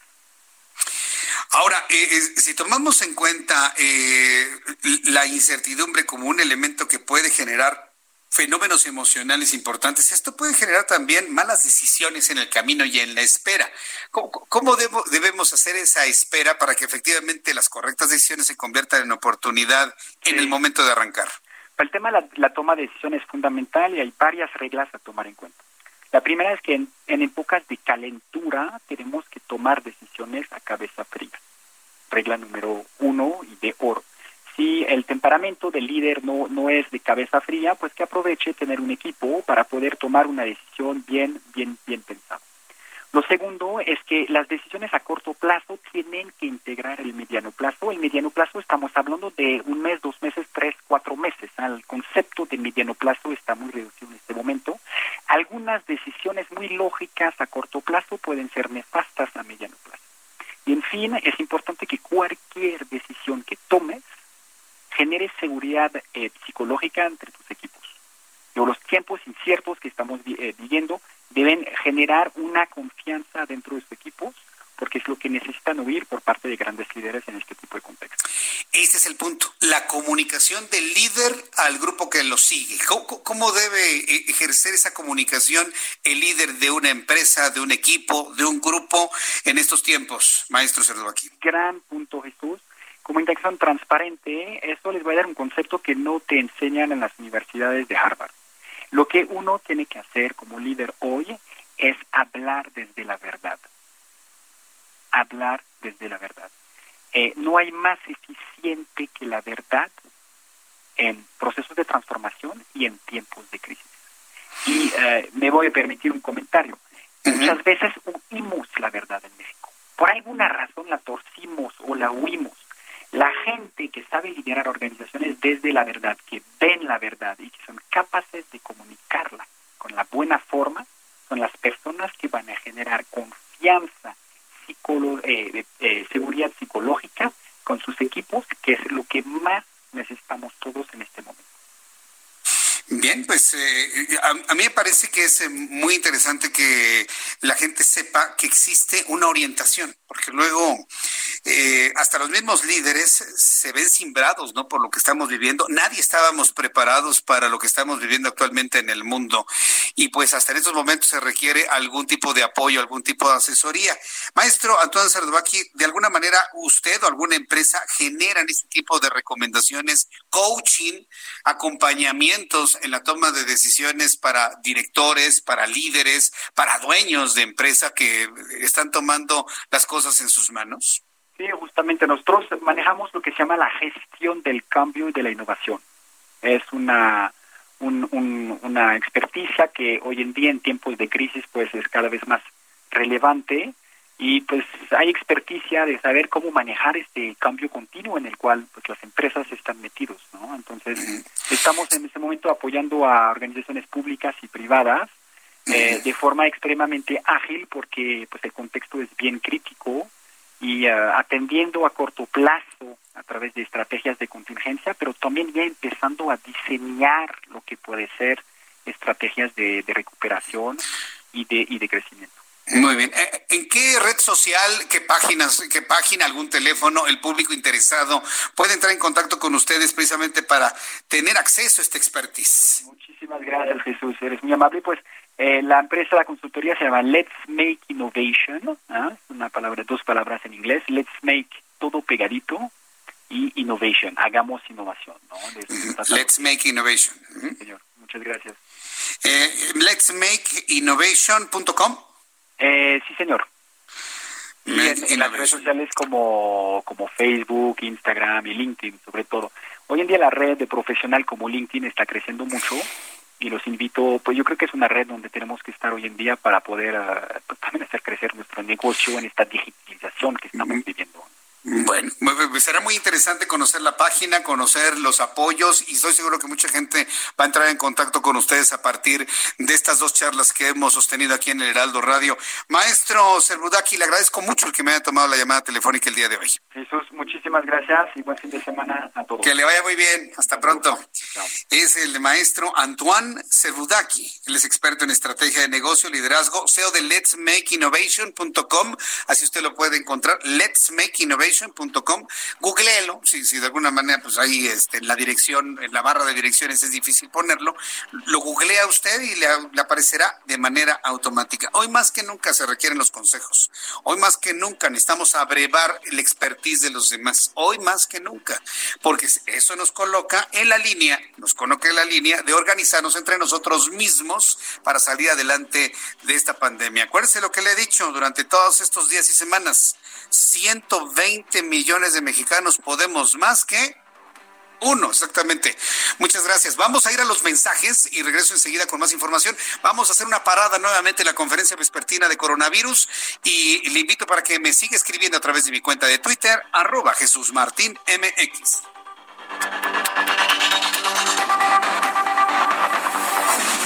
Escuchas a Jesús Martín Mendoza con las noticias de la tarde por Heraldo Radio, una estación de Heraldo Media Group. Escucha las noticias de la tarde con Jesús Martín Mendoza. Regresamos.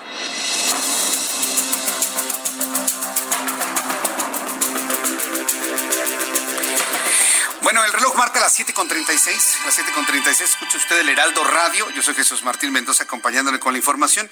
Hemos llevado el seguimiento de la conferencia vespertina en la que pues Hugo López Gatel ha robado cámara, ha robado cámara. Y digo, yo entiendo que él es el técnico, ¿no? Pero es un técnico que también se siente ya como protagonista político. ¿Y por qué lo digo? Porque no ha dejado hablar a Claudia Sheinbaum. Y si tomamos en cuenta desde el punto de vista organigrama, tiene mayor jerarquía Claudia Sheinbaum por ser una gobernadora, por ser una jefa de gobierno, que Hugo López Gatel, que es un subsecretario, ni siquiera es el secretario del ramo, está por debajo de la, de la titularidad de la secretaría aún todavía. Entonces sí me ha llamado la atención este, el protagonismo del señor Hugo López Gatel, pero bueno, está haciendo su trabajo de informar datos técnicos mientras la jefa de gobierno lo escucha de manera, de manera atenta. Ya empieza la ronda de preguntas y respuestas y seguramente habrá alguna pregunta para la, la, la jefa de gobierno. Vamos a ver si efectivamente es ella la que contesta en los próximos minutos los planteamientos. Pero mire, eh, si tomamos en cuenta cómo preguntan los reporteros de la mañana y la vespertina, me da tiempo para darle dos notas, porque se hacen primero toda una, una exposición larguísima y ya luego hacen su pregunta. Sí, lo digo de manera crítica porque tienen que ser los reporteros más asertivos, preguntar esto, esto, esto, esto, sí y ya. Bueno, mientras terminan de hacer la pregunta, le informo que el secretario de Relaciones Exteriores, Marcelo Ebrard, informó que México impulsa una iniciativa, fíjese qué interesante, ¿eh?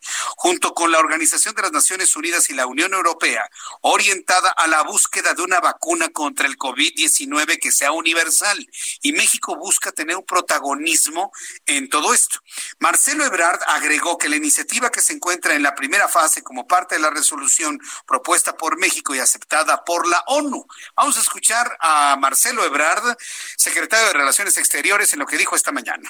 México participó en ello, nos estamos uniendo a esa iniciativa, estamos invitando a la Universidad Nacional Autónoma de México, estamos invitando al Instituto Nacional de Nutrición y a varias y varios investigadores que están en diversas instituciones, tanto el sector público como privado en el resto del país, por ejemplo, TechSalud, que tiene su sede en Monterrey, eh, centros de investigación de universidades como la Universidad de Querétaro y algunas otras instituciones, para participar especialmente en tres protocolos en curso de investigación que van a ingresar pronto a lo que se denomina la fase 1 es lo que dijo Marcelo Ebrar esta mañana. Vamos a escuchar a Claudia Sheinbaum, que por cierto está explicando los programas y protocolos que se están aplicando en la central de Abasto. Vamos a escucharlo. En segundo lugar, pues por la condición en la que la propia central de Abasto opera. Eh, cuando nos dimos cuenta que había una serie de contagios, se tomaron una serie de medidas. Hoy se limita la entrada solamente a dos personas por vehículo. Eh, de la información que tenemos se ha reducido en alrededor del 35% el ingreso a la central, no porque haya gente que no esté yendo, sino porque ya no van en familia, van eh, personas de manera individual o en el caso del mayoreo solamente dos personas. Eh, y ahí sí se instrumentan medidas de mayor protección a las personas, de cubrebocas, de caretas, etcétera, sobre todo a quien está suministrando. Y desde hace cerca de semana y media, dos semanas, se instalaron o se pusieron carpas y 450 promotores de la salud, médicos y enfermeras del área de salud del gobierno de la Ciudad de México que están haciendo una revisión epidemiológica para ver los casos confirmados, los contactos, etcétera. Entonces se han tomado varias medidas en la central. De esta manera sabemos que no va a haber desabasto en la ciudad, pero al mismo tiempo se están tomando controles. Bien, pues esto es lo que le presentaron, bueno, lo que contestó la jefa de gobierno sobre la situación en la central de Abastos. Y es que la central de Abastos fue un asunto que tomó en sus manos la jefa de gobierno de manera muy clara, sobre todo cuando se conoció un video que también le compartí a través de mis redes sociales, donde una persona que trabajaba como cargador, como llevador de productos de un lado a otro, eh, subió un video donde decía, aquí la vida es normal y aquí no existe el coronavirus. Dice, es una mentira para que el gobierno nos quite nuestro dinero y cosas por el estilo. Y efectivamente, veíamos aquel 27 de marzo que se subió ese video, pues un devenir de la central de abastos muy intensa, muy normal, sin cubrebocas, y lo que resultó finalmente fue un contagiadero tremendo, un contagiadero verdaderamente tremendo. Entonces, bueno, pues está desarrollando de esta manera la conferencia vespertina eh, sobre coronavirus y bueno, pues de decirse algo o de comentarse o informarse algo destacado, volveremos a entrar en contacto con esta conferencia. Por lo pronto, pues decirle que vamos a entrar un fin de semana y ha sido una muy buena idea de mi compañera Adriana Fernández, muy buena idea, el recomendarnos cine, entretenimiento. Mire, también es importante desconectarnos del coronavirus de vez en cuando, reunirnos con familia y ver una película. Si usted tiene sistema de, de internet o alguna plataforma para ver películas, pues reunirse a verla, pero cuál escoger, porque son centenares de películas de escoger. Adriana Fernández, nuestra especialista en cine, me da mucho gusto saludarte. Adriana, bienvenida, muy buenas tardes. Buenas tardes, Jesús Martín. Y pues sí, como bien dices, también hay que relajarnos un poco, ¿verdad? De tantas noticias que nos preocupan. Sí, es importante relajarse con la familia y ver, algo algo diferente. Fíjate que a veces también las películas pueden ser muy intensas, pero finalmente el disfrutar algo diferente, ah, cómo conforta el alma. Platícanos tus recomendaciones del día de hoy, mi querida Adriana. Pues mira, Jesús Martín, vamos a hablar de una serie que es de ocho capítulos que pueden ver en la plataforma de Netflix que se llama Califato. Esta serie eh, nos cuenta la historia de unas adolescentes que se llaman Zule y Kerima. Ellas son musulmanas, pero realmente no son practicantes. Eh, todo esto sucede en Suecia, por cierto, están en Suecia. Por otro lado, hay una agente del servicio secreto sueco que se llama Fátima, quien también es musulmana, tampoco es practicante, ella es de origen bosnio y ella lo que hace se dedica a desmantelar pues probables intentos de, terrorismo, ¿no?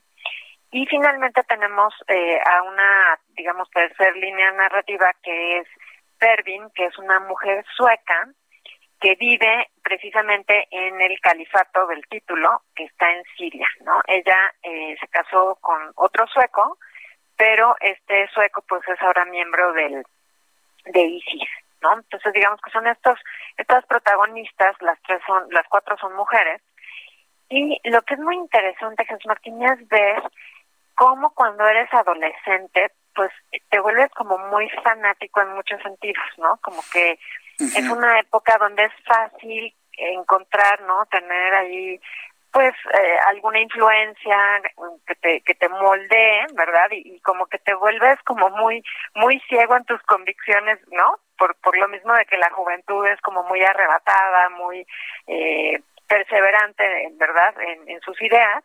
Entonces, justamente es un poco eso, ¿no? Como estas dos eh, chicas vos, eh, suecas, ¿no? Musulmanas, pues las las empiezan como que a convencer, oye, es que deberías usar este eh, el shador, ¿verdad? Deberías de tapar tu pelo, deberías de porque no ahora, ¿no? Y como que las van, las van manipulando y pues todo lo que pasa a raíz de eso, ¿no? Eh, la verdad es que me, me gustó muchísimo esta serie, Martín, fíjate que está muy bien hecha, te mantiene así, es un thriller, entonces te mantiene, hay momentos que, que estás así al borde del asiento, no casi sin respirar de lo que está sucediendo, pero además de esas series que te echas rapidísimo, ¿no? Porque hay unas series que, híjole, como que la empiezas y medio que te engancha y medio que no, y la dejas y vuelves, y esta, bueno, la van a devorar, o sea, sí es una serie que es para sentarse y verla de corrido, casi, casi, ¿no? Porque sí, es muy buena esta serie de, de, Califato, a la cual le voy a dar tres estrellas. Califato, tres estrellas, podemos ver cuatro capítulos el sábado y cuatro el domingo, ¿no? Pues así, así, ya no lo llevamos suavecito, ¿no? Exacto, exacto. Muy bien. Califato con tres estrellas. Segunda recomendación para este fin de semana, Adriana. La segunda recomendación, Jesús Martín, es una comedia, porque también necesitamos ahora sí que un momento para relajarnos y reírnos, ¿no? Es una comedia española que se llama Ocho apellidos catalanes. Y esta también la pueden encontrar en Netflix y es una película que es secuela de otra cinta española también muy simpática que se llama Ocho apellidos vascos, eh, que no sé si tuviste oportunidad de ver. No, no, primera noticia, ¿eh? Ah, no, no, no. Fíjate, pues, son muy divertidas. Básicamente lo que hacen énfasis estas películas, pues es en las diferencias que existen en España, ¿no? Como un vasco no tiene nada que ver con un andaluz y un andaluz no tiene nada que ver con un catalán, ¿no? Eh, y justamente aquí la protagonista es una chica que se llama Maya, que es, es, vasca, ¿verdad? Eh, ella eh, tenía un novio andaluz, que es justamente la primera película, la de Ocho Apellidos Vascos, y pero pues cortó con él y ahora se va a casar con un eh, joven catalán, ¿no? Entonces, este, al papá vasco le cae peor el catalán que el andaluz, así que va a buscar al andaluz a Sevilla para decirle, oye, este, Amaya se va a casar, lo tienes que impedir y tal, ¿no? Bueno, es una comedia de enredos muy ligera, muy chistosa. Tiene además subtítulos, lo cual agradeces, por supuesto, porque pues de repente hablan en euskera, de repente hablan en catalán, pero de verdad muy divertida. Eh, te ríes muchísimo, te la pasas muy bien eh, y yo a esta película de ocho apellidos catalanes le voy a dar también tres estrellas. Ocho apellidos catalanes. De hecho, nos están preguntando, ¿cómo que cómo se llama? Ocho apellidos Ocho apellidos catalanes, así es. Y es, es justamente la idea de que un vasco una niña vasca, ¿no? Cuando eres muy muy del País Vasco, pues te tienes que casar con un vasco. Y tus abuelos, ¿verdad? Y tus bisabuelos tienen que haber sido vascos. Se tiene que haber, eh, digamos, cuatro abuelos vascos de un lado y cuatro abuelos vascos del otro. Y si no, pues sobre no, todo no para los casar. amigos que tienen orígenes españoles, seguramente les va a caer. Bueno, para todos, evidentemente, pero para quienes tengan muy muy presente su origen español, su vasco, eh, su origen vasco y demás, pues les va a caer, pero de perlas, ¿no? Una película Ay, como sí, esta. sí, no, de verdad está simpaticísima porque además la, la bueno, la abuela de Pau que es eh, una que sale en la trama, este, le hacen creer que ya que Cataluña ya por fin es este independiente. Independiente, así, ¿no? Pues la casi, engañan, ¿eh? ¿no? La otra feliz, viva, no sé qué. Muy Viva, somos independientes. Bueno, pues Adriana Fernández, gracias por estas recomendaciones. Gracias por traer para disfrutar el fin de semana, disfrutar con la familia, disfrutar con mamá para quienes están en núcleos familiares y con mamá en vida, bueno, pues puedan disfrutar y se- Así es. eh, celebrar a mamá con algo algo bueno y divertido como esta última recomendación. Ocho Así es, esto está perfecta para, para toda la familia, para que, para que se rían todos en familia. Excelente. Adriana Fernández, muchísimas gracias. Danos tu cuenta de Twitter para que el público te siga contactando, preguntando, consultando. Claro que sí, Jesús Martínez, arroba Adriana99, arroba Adriana99, aquí me pueden escribir, hacer preguntas, con Muy bien. muchísimo gusto. Adriana, muchas gracias. Que tengas gran fin de semana. Que te vaya muy bien. Igualmente, mi querido Jesús Martín, gracias y que tengas un cinematográfico y en casa fin de semana. Gracias, Adriana. En el resguardo. Que te vaya muy bien. Abrazo. Claro, claro que sí, Jesús Martín. Bye, buen fin de semana. Es Adriana Fernández, ella es nuestra especialista en cine aquí en el Heraldo Radio, ya tiene una buena cantidad de años de colaborar con nosotros, es coordinadora, además de ser nuestra especialista en cine, es coordinadora de la maestría en desarrollo y gestión de la industria del entretenimiento de la Universidad Anáhuac.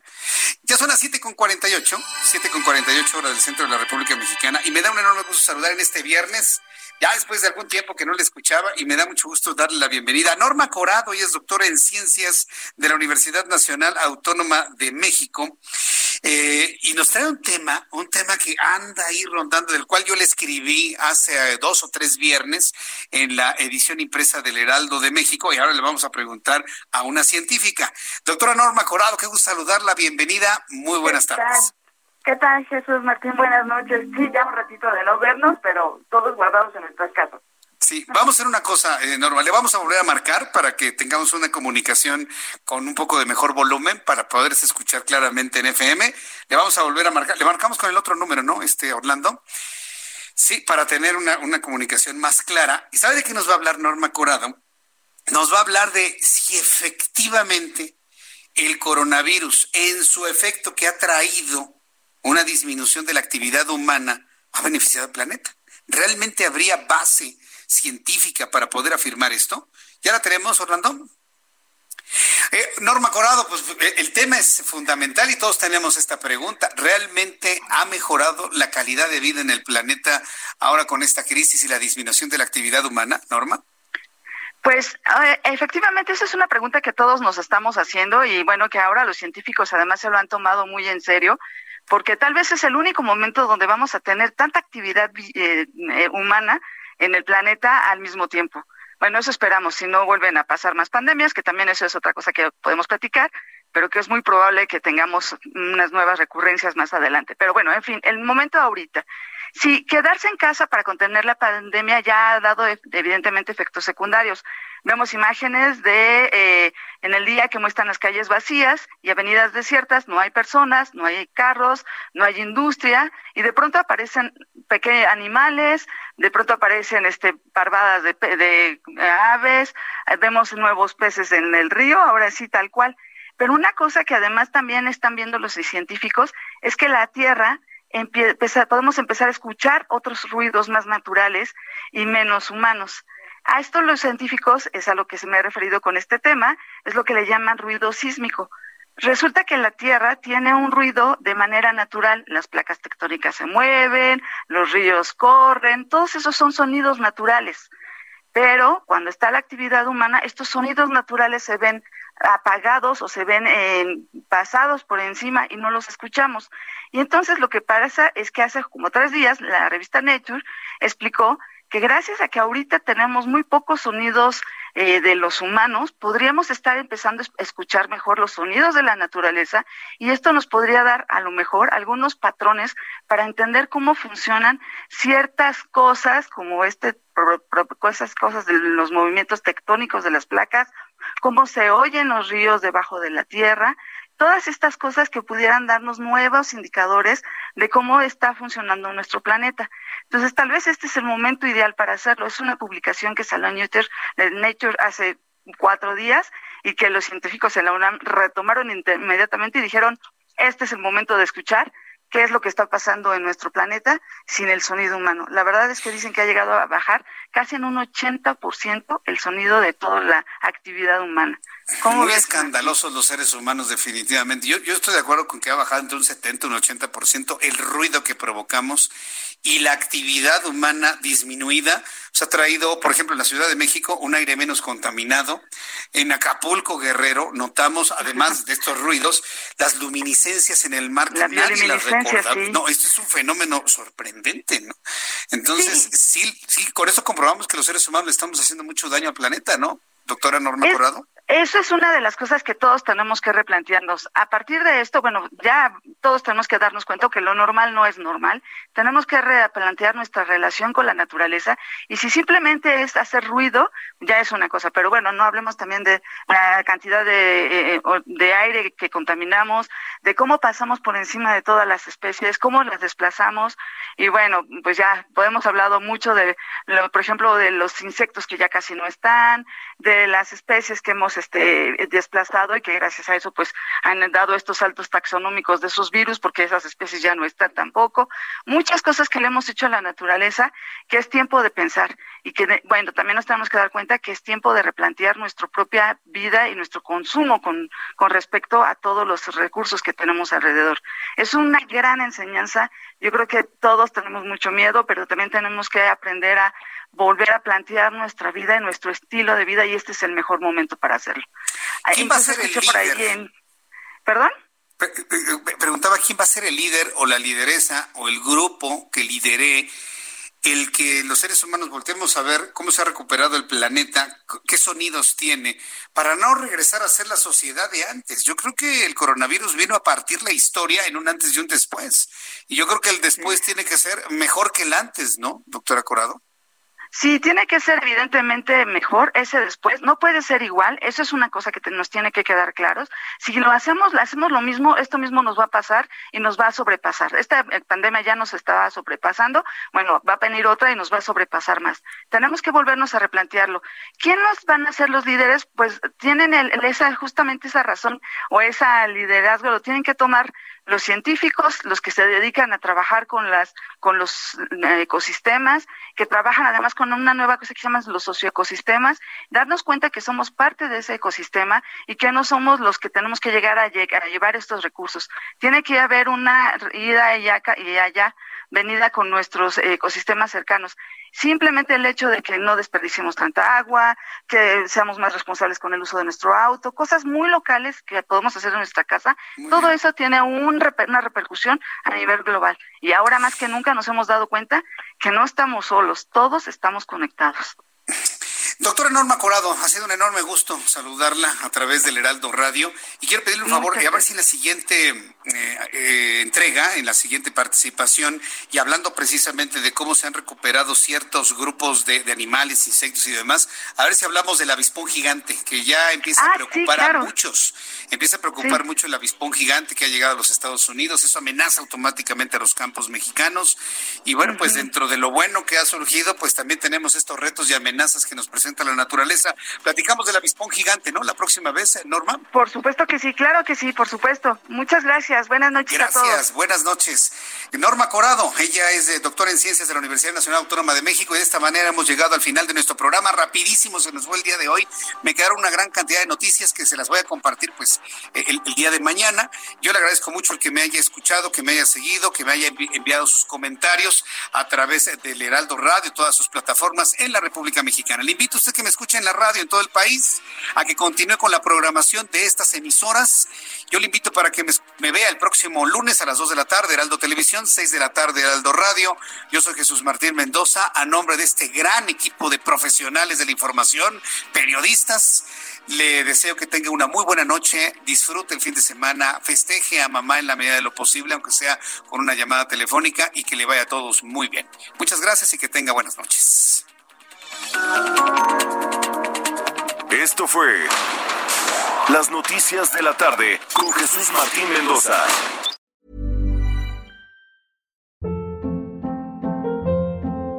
Hold up. What was that? Boring. No flavor. That was as bad as those leftovers you ate all week. Kiki Palmer here, and it's time to say hello to something fresh and guilt-free. Hello Fresh. Jazz up dinner with pecan-crusted chicken or garlic butter shrimp scampi. Now that's music to my mouth. Hello Fresh. Let's get this dinner party started. Discover all the delicious possibilities at hellofresh.com.